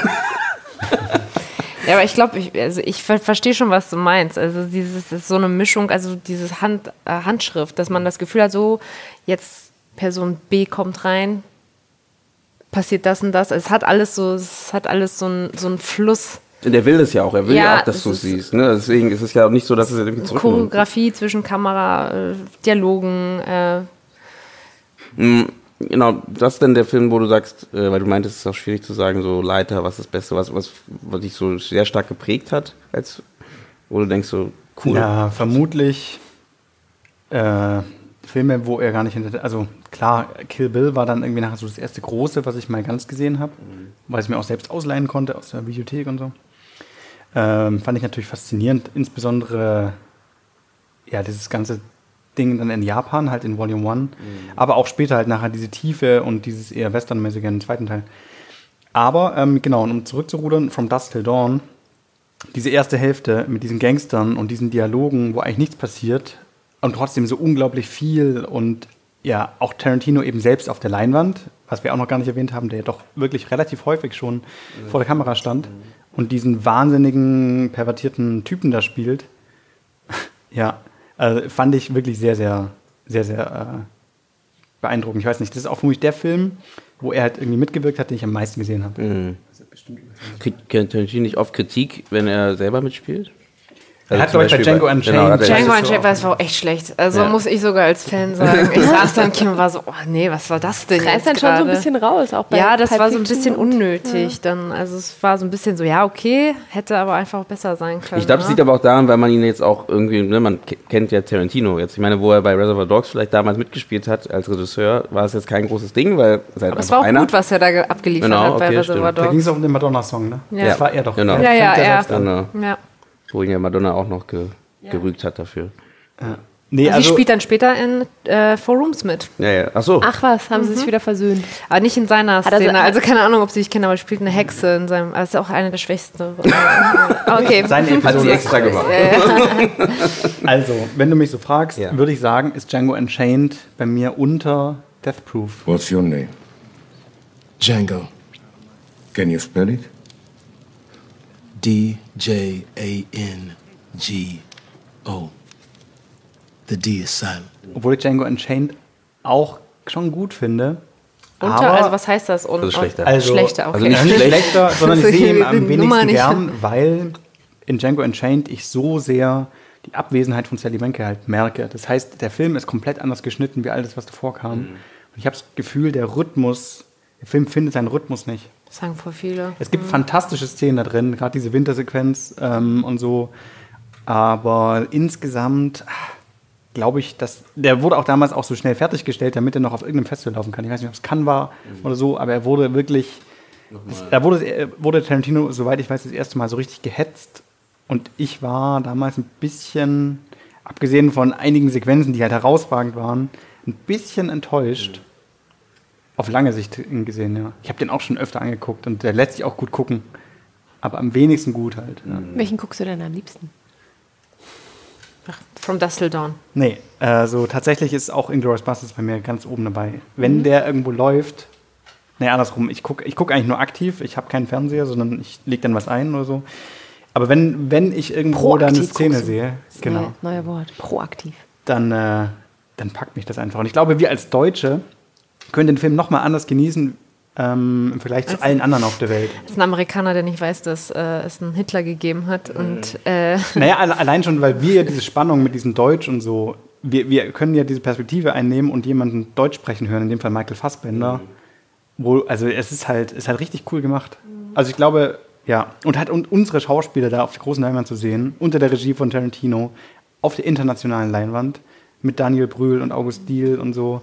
Wir Schweiger mache ich am wenigsten da in dem Film, aber er stirbt eigentlich ganz gut, ne? Ich glaube, ihm werden, richtig, ihm werden die Eier irgendwie wegge... Das macht er da unten. Vor allem irgendwie, äh, ich, also ich bin gerade nach Berlin gezogen, als der Film gefilmt wurde und ich kannte so viele Leute dann irgendwie abends in der Bar irgendwie irgendwie getroffen und so und alle, da siehst du alle mit diesen schönen Nazi gesungen. Okay, du bist auch bei dem Film dabei beim Quentin Tarantino Film? Ja, ja, ja, ja. Und dann, Wie haben sie das geschnitten? Oder? Ja, die- Ja, es nur waren halt so als- viele Komparsen und Komparsen. Komparsen, ja, ja, ja. alle, alle möglichen Ja. Leute haben da mitgespielt Ja, und äh, hatten halt diese Friesen. War, ich habe mal bei Stunde Liebe als in der Aufnahmeleitung gearbeitet und da habe ich eben beim Catering Leute kennengelernt, beziehungsweise das Catering dort vor Ort war das Catering von Inglourious Bastards und da haben mir die Leute halt gesagt, ja, das war ziemlich geil und so.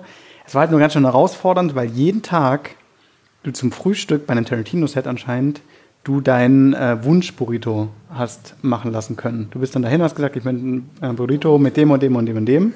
Und dafür mussten die halt unglaublich viel Zeug immer besorgen und äh, ja.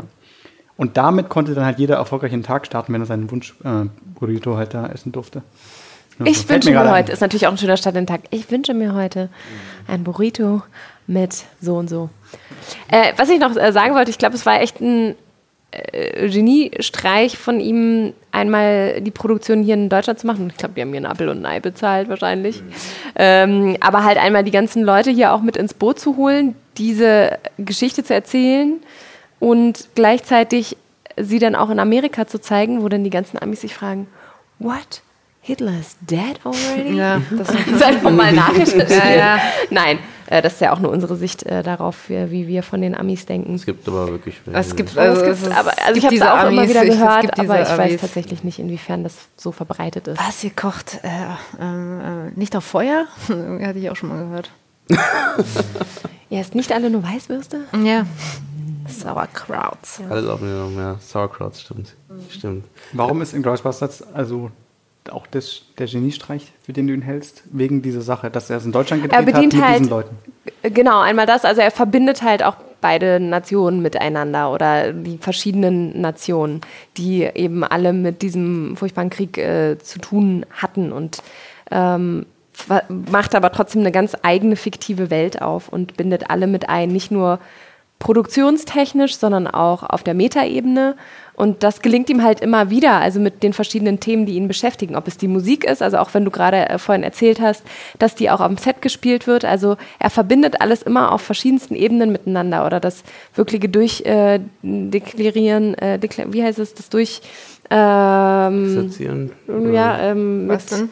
Zum Beispiel also immer diese Thematik Film im Film äh, Ja. oder dass er halt auch einfach immer wieder nach außen trägt, wie wichtig es für ihn ist, eben analog zu produzieren und was das für ihn bedeutet und dass er das auch als Thema dann jeweils in seinem Film äh, wieder mit einbringt, um darüber zu diskutieren. Also bei ihm ist alles in den verschiedensten Ebenen immer miteinander verwoben und das macht das Ganze dann natürlich zu einem Gesamtkunstwerk dass er es dann halt schafft, nicht nur da eine platte Idee hat und die wird dann da so reingewurschtelt, sondern das hat halt alles immer wirklich, wie du schon sagst, beginnend mit dem leeren Blatt Papier geht das hoch bis, ähm, bis, in, die, bis, bis in den letzten Schliff Aber des Films. ich glaube zum Beispiel, dass so seiner, einer seiner besten Filme sind tatsächlich seine ersten beiden Filme, also Reservoir Dogs. Also, aber Pulp Fiction, damit zementiert er alles. Das, das Mhm. ermöglicht ihm ähm, all das letzten Endes, die ganzen Ideen, weil das, deswegen vermute ich, sollte man sagen, das sind die ersten Filme. Hat er ja nicht alleine geschrieben, ne? Nee, den hat er nicht. Pulp Fiction? Nee, da hat er mit äh, Roger Avery, Roger äh, Avery, ja. geschrieben, der dann, die, Die haben sich dann glaub- verkracht, oder? Er war, ja, ja, er hat in Interviews mal gesagt, mit dem war er damals befreundet. Das erwähnt er immer diesen, diesen Nebensatz. Aber schon zum Großteil. Ähm, ich überlege gerade, Roger Avery hat aber die Geschichte mit Bruce Willis geschrieben. Genau. Soweit ich weiß. Der Rest ist, der Rest ist von Tarantino. Aber der hat ihm ein paar Dialoge, also er war immer so auch seine Instanz, glaube ich, so seine bessere Hälfte, die dann irgendwie, der ist mal durch die Ciao. gegangen und hat gegengecheckt, ob das okay ist, was er schreibt. Oder haben sich, glaube ich, ergänzt. Ich glaube, das war ein super gutes Team. Wo haben die sich kennengelernt? Weiß jemand? Äh, die haben sich auch im Film Archives getroffen. Die, ähm, die, also die Videothek, wo die gearbeitet Mhm. haben, glaube ich. Video Archives, ja, Ja, genau. Video Archives. Jetzt haben wir noch den, wir kommen ja langsam so zum Ende, den letzten Film noch mit auf der Liste, der neueste, den du nicht gesehen hast. Alles gut. Noch nicht? Wer ist du? Ja, haben wir aber schon alle durchgesprochen, haben wir über Django gesprochen? Nee, Ja. wir müssen noch einen zweiten Teil machen. Wir müssen einen zweiten Teil machen, weil. So, Das ist jetzt Volume 1. Das ist Volume 1. Kill Bill haben wir nicht gesprochen. Wir haben, Über wir haben, Kill Bill wir haben jetzt wir- erstmal so, ein- erstmal gucken wir mal, ob die, die Zuhörer mehr wollen. Ob die, wir Okay, teasen okay, gerade verstehe, an. verstehe. Und wenn ihr mehr wollt, dann schreibt gerne. Und ja, wir machen auf jeden Fall, wir machen so oder so eine zweite Folge. Aber ähm, genau, schreibt gerne, wie ihr das fandet. Und dann könnt ihr gerne noch auf eingehen. Und ich wollte jetzt nicht deine äh, nächste. Once Upon a Time in Hollywood. To my right is Bounty Law Series lead and Jake Cahill himself, Rick Dalton. And to my left is Rick Stutt Double Cliff Booth. Mit welchen Erwartungen seid ihr reingegangen und mit welchem Gesichtsausdruck kamt ihr wieder raus aus dem Kino? Wer möchte? Wer möchte? Ich darf Achso, auch. du warst Ich ja nicht. auch du, machen. du kannst es auch. Eugene, Ja. mit welchen Erwartungen würdest du den Film denn anschauen? Also mit welchen Erwartungen wollte ich mir ihn anschauen gestern und ich konnte es nicht geschafft. Ja, also ich, äh, ich bin gespannt, weil ich habe das Gefühl, also Nummer eins ist, man fragt sich, ich, ich frage mich als jemand, der es noch nicht geschaut hat, ähm, wie er dort seine Gewaltorgie da einbauen kann. Ähm, jetzt lacht ihr alle, weil ihr habt ihn ja schon gesehen. Wir lachen nicht. Ähm, okay, bin okay. ernst. Sorry. ähm, genau, das, das frage ich mich zum einen und das, ich habe ich hab so das Gefühl, dass das so ein bisschen die äh, Django Unchained Richtung, nicht wegen dem Gewalt, sondern wegen der Gewalt, sondern ich meine wegen so ein bisschen strukturiertere Geschichte sei, äh, sein könnte, also mehr so eine von A nach B äh, gehende Geschichte und nicht so krass verwinkelt. Ich weiß, ich weiß es nicht. Ja, das ist Ne? gut. Ähm, das, das ist so die Erwartung und ich denke, der ist ganz gut und ganz interessant und äh, das Ganze aus der Sicht zu sehen. Und ähm, letztes dazu noch, weil ich gerade, wo du, äh, wo Susanne was gesagt hat, dachte ich so, es ist immer interessant, dass äh, ähm, der, der werte Herr Tarantino oder Quentin, ähm, wie wir ihn hier nennen, ähm, dass der halt eigentlich ja sehr viel Historiensachen macht. Also jetzt nicht ganz, ganz weit weg, sondern so 70er Jahre. Ähm, also meistens, also er hat nichts aus der Jetztzeit wirklich, oder? Naja, Reservoir Dogs und Pulp Fiction und Jackie Reservoir Brown Dogs hat ja auch früher gespielt, oder? Das war jetzt nicht in den 90ern. Doch, ich glaube schon. Sollte es 90er sein? Ich, also würde ich jetzt mal sagen. Ich hatte das Gefühl, es war so 80er in dem Bereich. Ach krass, okay. Kann, also, Also ich weiß nicht. Ich Kann dachte, ja aber sein. ihr wisst also, es besser wahrscheinlich. Ich, nee, Ich würde sagen, nein. ich würde jetzt auch, aber ich, nicht, dass ich es Es belegen wirkt halt könnte. für uns jetzt schon fast wieder wie so ein Period Piece. Ja, vielleicht. Aber Also ich hatte jetzt, ich meine, was ich sagen will, sowas wie, hat ja, man munkelt ja auch, dass er mal an Star Trek arbeiten wollte, ne, oder Science Fiction. mega Bock drauf. Genau, ne, Wahrscheinlich hat er das schon ein paar Mal. Also ich meine, Ja, wie oft vielleicht. er schon irgendwie Ja. Script-Doktor war und so. Vielleicht also, auch. Oh, Script Doctor, das ist eine ganz tolle Sache. Der hat ja bei meinem Lieblings, einer meiner Lieblings-Action-Filme, The Rock, Face der Entscheidung, auch Script Doctor gemacht. Mhm. Und es ist so sichtbar, welche Szenen er noch geschrieben Mhm. hat, auch wenn er damit nicht in Verbindung gebracht werden will. Aber ja. Quentin Tarantino und Michael Bay, dass ich da die in einem Satz, das verrückt. ja. Genau, das sind meine, meine Erwartungen, aber ich gebe mal ab. Ähm, und wie gesagt, Genau, ihr dürft gerne ganz offen reden. Ich habe damit kein Problem. Aber ist es, wie ist es mit Spoilers und so? Nee, ne? Erzählt mal und wenn, wenn, wenn ihr das Gefühl habt, da muss was raus, dann. äh, Hast du den Trailer gesehen zu.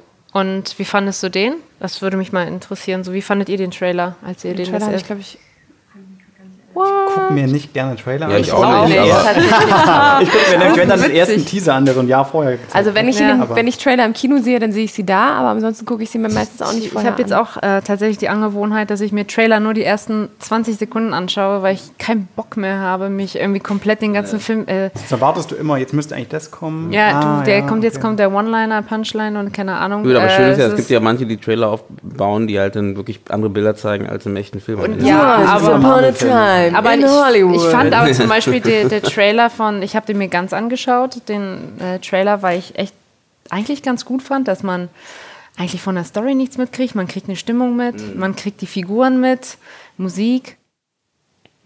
Also das erste Drittel vom Film dachte ich auch so, ach schön, wir haben wieder so einen Soundtrack, der uns in einen bestimmten Mut mit reinbringt. Das ist halt so 60er, 70er Jahre, Sommerfeeling, Hollywood, okay, cool. Und dann war das für mich aber ein ewig langes Geplänkel. Ich bin zwischendurch eingeschlafen. Äh, und am Ende gab es halt einen riesen Kavam. Kavam, Massaker, Tisch gegen Kopf. Durch den Kopf? Wurden auch Eier zerschossen wieder?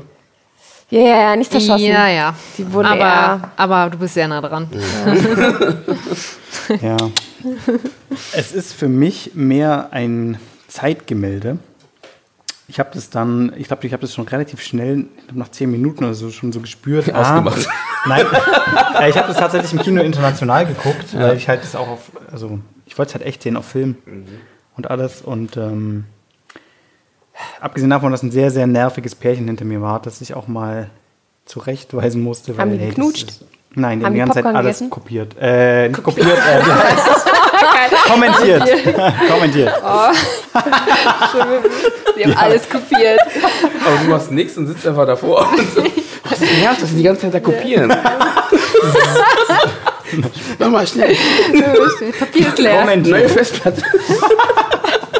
Äh, was, was haben die denn so kommentiert?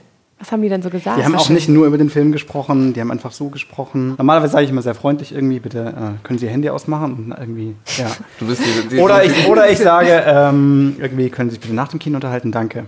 Und in dem Fall hat mich das aber so genervt, dass in meiner Stimme schon so viel Aggressivität drin war, Mhm. dass äh, die dann halt gesagt hat, also weil ich saß direkt in der Reihe vor denen und habe mich umgedreht und so gemeint, ähm, können Sie sich bitte nach oder können Sie bitte draußen unterhalten? Danke, wir gucken jetzt gerade den Film. Das war kurz vor dem Finale auch, wo ich dachte, es kann nicht wahr sein. Die zerstören ja gerade alles, was an Atmosphäre aufgebaut wird.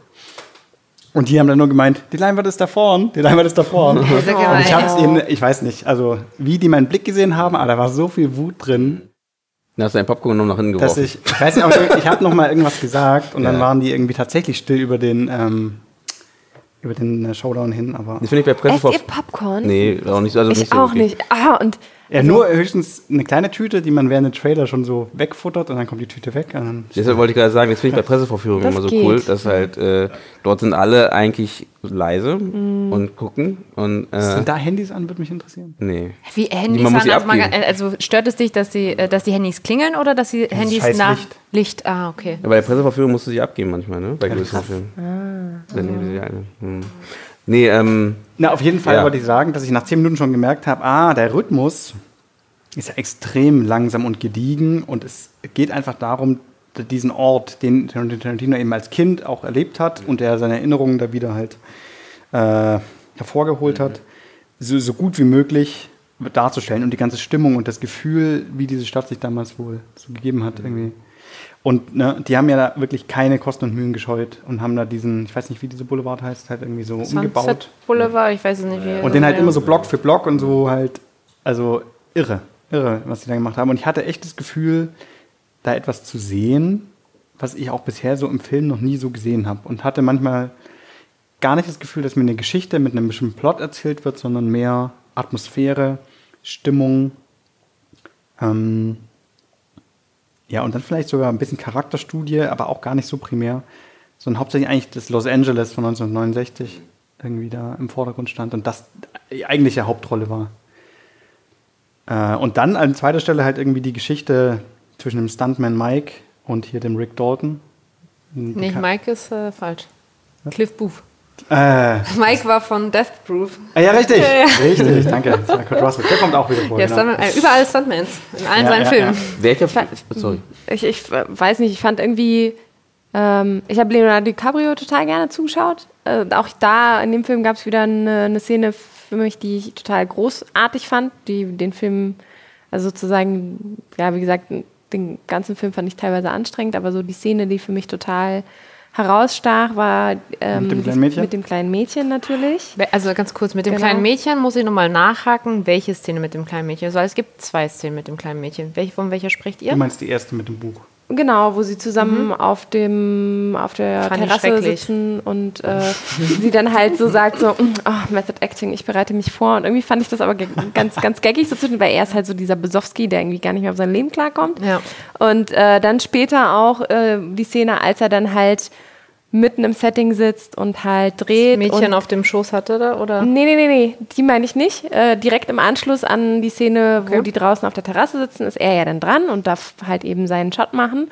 Und auf einmal wird diese unbewegliche, damals noch Kameraszenerie, ähm, wird total beweglich und du merkst, du hast eine ganz bewegliche Kamera im Raum und du bist jetzt gerade nur bei den beiden, die halt immer noch spielen, dass sie die Szene spielen, die jetzt gerade aufgezeichnet wird. Und dann verspricht er sich halt und ärgert sich halt total krass, dass er diese Szene nicht hinkriegt. Line.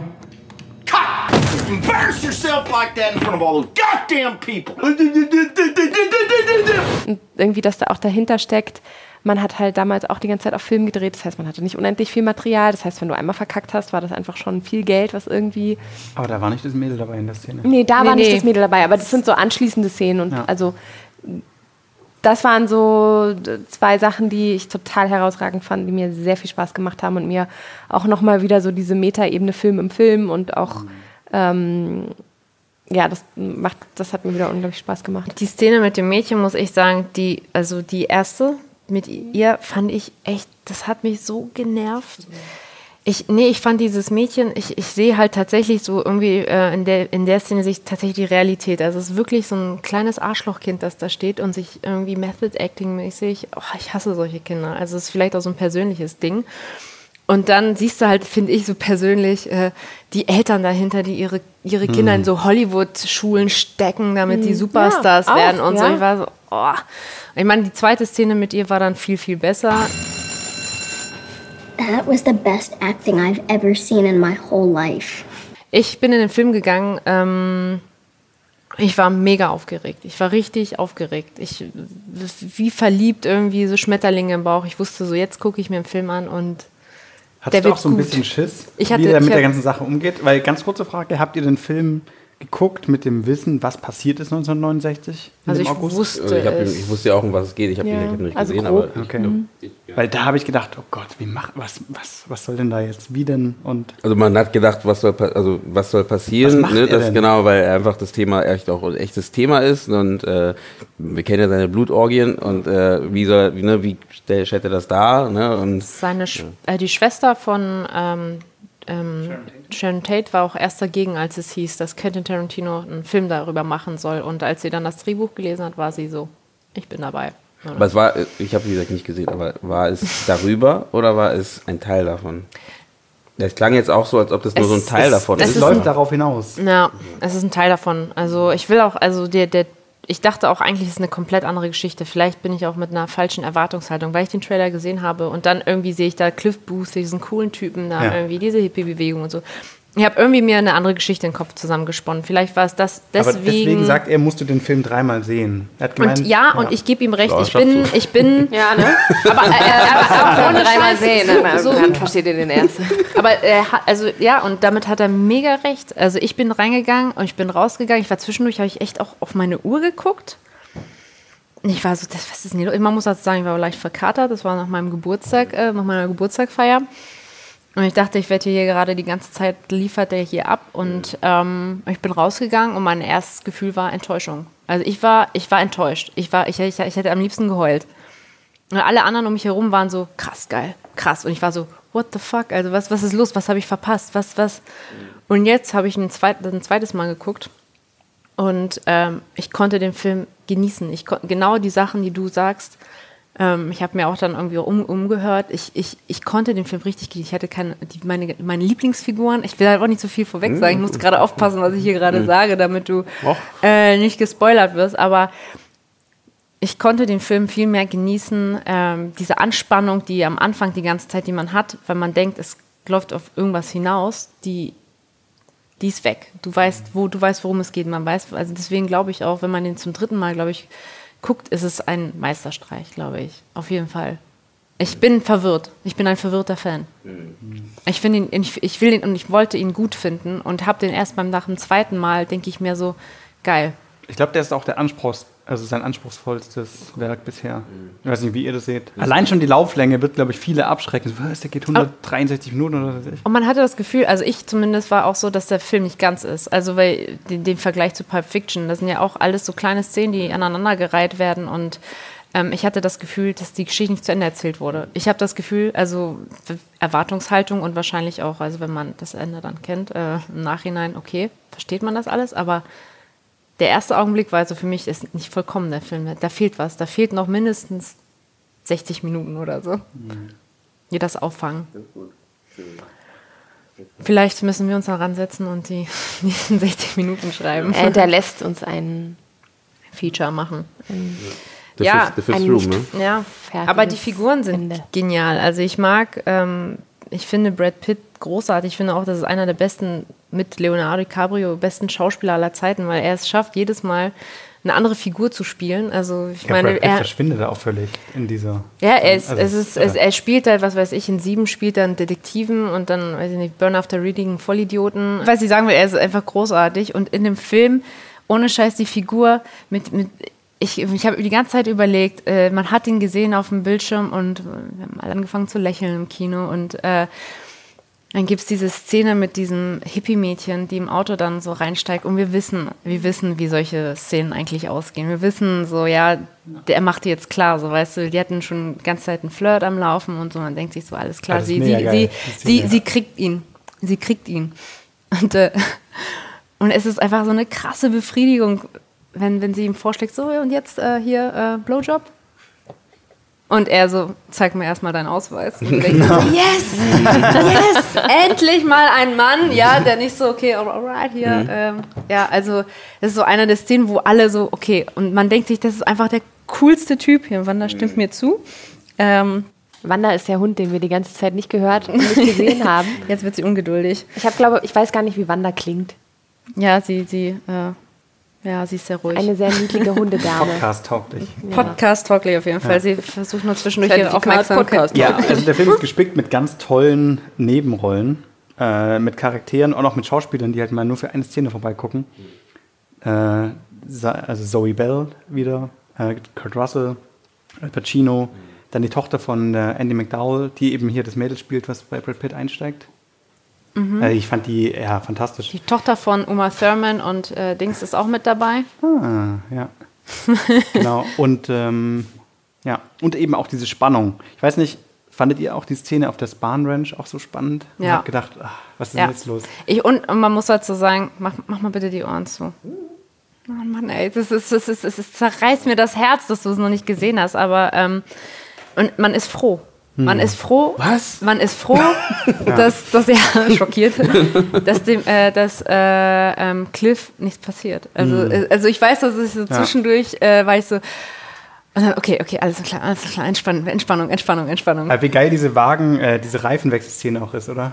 Ja, das ist äh, ja, mega. Ich Ähm, konnte den nicht so abfeiern. Weiß ja, nicht. ich glaube, guck ihn denn nochmal Ja. und ich glaube, dass Das ich ist gut beim- für den Geldbeutel. Hast du ihn Ja. auf Deutsch oder auf Englisch gesehen? Auf Englisch. Ja. Natürlich, natürlich. Nee, aber ich, ich, ich, ich war ja auch am Anfang. Ich habe mit dir telefoniert, äh, ganz kurz über den Film und ich war so, ich bin echt verwirrt. Ich will den gut finden. Alle finden ihn gut. Und ich bin jetzt tatsächlich, einer nach dem zweiten Mal gucken, bin ich so, ich verstehe es. Ich verstehe es. I get it.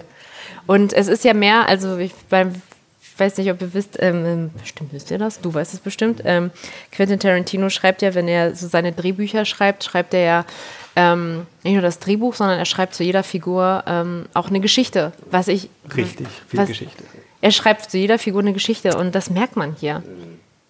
Sollte man ja auch. Ne? Also, Sollte man, ja, sollte man. Also es sollten, sollten so einige Regisseure vielleicht machen, äh, eine Geschichte zu schreiben. Also, Sich äh, direkt die Welt überlegen. Von den die sich die Welt die überlegen. herkommen. Wie oft habe ich mir Filme angeguckt, wo ich dachte so, ey, nee. Also, und da merkt man es halt, äh, dass, dass die alle Figuren. War der Film in Kapitel unterteilt? Ich weiß es nicht mehr. Nee, war er nicht. War der nicht, hatte nur, äh, das ist, also es fühlt sich so ein bisschen so an.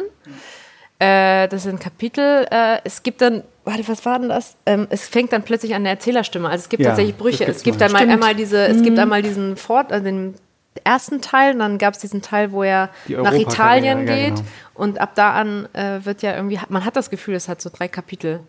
Das hat er bei Hateful Eight ja auch gemacht, ne? Dass du dann irgendwann im, Teil, im letzten Genau. Teil. Vier. Genau, aber im letzten Teil hast du ja dann wirklich dann jemanden auch so eine Erzählerstimme, die hattest du davor nicht. Das war er selbst. Ja, genau. Aber Mhm. das war ja davor gar kein Thema und dann plötzlich kam er als, als äh, ja, was ja auch so ein bisschen die, die Struktur ein bisschen bricht. Aber Jedenfalls bei Inglourious Bastards gibt es ja am Anfang, ich glaube, das erste Kapitel heißt Once Upon a Time in Europe äh, oder sowas. In, France oder Oder in. France, genau. Und dass der Film Once Upon a Time in Hollywood heißt, ist nachher auch klar, wenn du den Film gesehen hast, warum der Film so heißt. Also es ist wirklich, es ist wirklich rundum schlüssig und ich finde es auch ganz toll, dass der die 100 Millionen da zur Verfügung bekommen hat, weil der Film trotzdem mega klein ist. Also die 100 Millionen sind dir auch nur bewusst, wenn du aus dieser Filmsache kommst, weil du sonst das Gefühl hast, die ganze Zeit sprechen Leute und das war's. Also Und wieso ist es für dich schlüssig, dass es Once Upon a Time in Hollywood heißt? Also was, Eugene? weil es Hey, ohne Scheiß. alles ich- gut, alles gut. Ich habe ihn ja dann schon. Ich habe hier ihn ja dann schon. Ich habe ihn ja dann schon gesehen. Es ist wenn ich ja- das. Ja, sehr Also- gut, habe ich auch gedacht. Meta.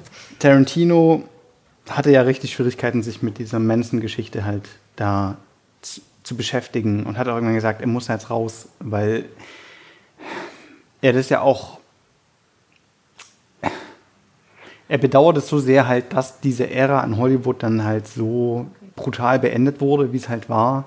Und dieser Titel sagt halt eigentlich aus, was er sich gewünscht hätte. Auch wenn es ein Märchen ist, was er erzählt, es ist trotzdem so das Gefühl, was er sich halt gewünscht hätte. Und ähm, ja, weil es halt dieser große Schnitt ist, der Hollywood so nachhaltig beeinflusst hat. Ähm, ja. Diese, diese letzte Szene ist ja auch so symbolisch äh, gemeint für New Hollywood, Old Hollywood, dass sie dann vereint sind ähm, in Frieden, gemeinsam. Mm. Wahrscheinlich sterbend. Ähm, Eventuell. Äh, Ich dachte zum Beispiel zu der Geschichte, was ich dachte, was halt äh, da stattfinden wird, wird tatsächlich, dass er so Cliff Booth, der schwache Charakter ist, also vom Trailer aus her, der sich von der Manson-Familie äh, einlullen Mm. lässt. Davon bin ich die ganze Zeit Ja. ausgegangen. Deswegen war das, glaube ich, so für mich auch äh, so okay. Ganz andere Erwartungen gehabt. Okay, dann muss ich den Film vielleicht nochmal gucken. Wir Zweimal, könnten ja zusammen zweimal. reingehen. Ja, stimmt. Äh, dann siehst du ihn zum ersten und ich zum zweiten. Und du Mal. denkst dir, ich bin schon so viel weiter Ja. als du. Denk mein so, was für ein Mindset ist einfach das? Danach noch mal drüber Du bist reden. total verwirrt, ich Genau. hole dich da ab. Also, Genau. äh, kein Problem, wir verzeihen es Ja, dir. gut. Und dann Ähm, muss ich es nochmal schauen, dann hole ich mir nochmal jemanden, der es noch nicht geschaut hat und so verdient der Mann sein Geld. Genau. So, so macht man Filme. So macht man so macht man Filme, Filme, ja, aber er, er, also was man schön findet, es ist halt tatsächlich, tatsächlich nach so einem Schema F, weißt du, es ist nicht diese typische Reise von einem Helden, der irgendwie seine Auf und Ab hat und äh, jemanden trifft, der sie ihn äh, irgendwie aus der Patsche helfen. Keine Ahnung, es gibt halt nicht diese typische Reise. Das ist halt echt cool, so dass, dass es mal so ein bisschen was anderes ist und ähm, ja, man, man muss sich, glaube ich, so ein bisschen nochmal drauf einlassen. Hier schön Füße hoch, ein Beinchen, Susanne. Und dann nochmal drei Stunden. Nochmal drei Stunden. Aber die ver vergehen echt, also die drei Stunden, wie gesagt, ich bin der Meinung, der könnte locker noch 60 Minuten länger sein. Locker. Vorher gucke ich mir nochmal Reservoir Dogs an. Ja. Was wünscht ihr euch denn, wenn Tarantino wirklich nur zehn Filme macht? Mm. Was wünscht ihr euch denn als Abschlussfilm, den er ja selbst so als Epilog Also schon ankündigt? Weltfrieden, ein Weltfriedenfilm. Wo denn alle sterben. Wahrscheinlich. ähm, aber im, im Frieden, ne? In Frieden Mhm. sterben alle.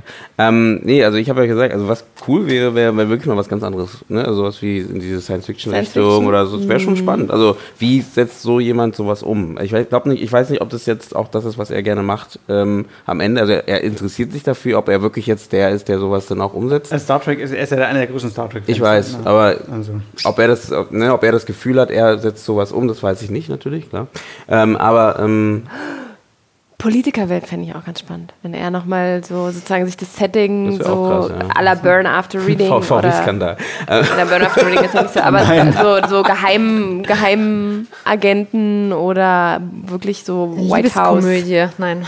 Ich wollte ja immer einen Horrorfilm von ihm sehen, aber ich glaube, Death Proof ist das, was am nächsten halt irgendwie rankommt. Ich glaube auch. Ich, wür- ich würde voll gerne, was er angekündigt hat, mal, habe ich gehört, ich weiß nicht, ob es stimmt, ähm, und zwar Kill Bill, ähm, die Fortsetzung Mit dem äh, Mädchen. mit dem kleinen Mädchen. Hattest du mir hab- erzählt. Ja, Mhm. genau, weil die eine Szene in Kill Bill mit den zwei Frauen, äh, mit, äh, mit, wie heißt sie denn? Beatrix heißt sie, glaube ich, die, die Uma Thurman-Figur, äh, mit der einen kämpft. Die Anfangsszene, wo die Tochter aus der Schule kommt in Mhm. der Szene und sie tun, als wäre alles okay. Ja, ja. So. Dass Richtig. angeblich die Tochter wohl in diesem zweiten Teil auch mitspielt und sich für ihre Mutter rächt. ach so. Weil da sagt sie ja selber, also Ja, sie kriegt genau. ja dann diesen, sie kriegt ja mit, wie äh, die Mutter umgebracht wird. Mhm. Und dann steht die Kleine halt immer noch da und nee, die hat keinen Namen. Die hat, glaube ich, keinen Oma Doch, Thurman das wird im zweiten Teil Im zweiten wird es verraten. gesagt, wie heißt Beatrix. Beatrix Kiddo, ja. Ah, okay. Äh, Nee, das ist die letzte Szene vom ersten Teil, dass der Name ausgesprochen wird. Ah, stimmt. Auf jeden Fall, Bea, äh, Beatrix äh, sagt dann halt ihr so von wegen, so wenn du dich rächen willst, ich bin da. Ich bin da.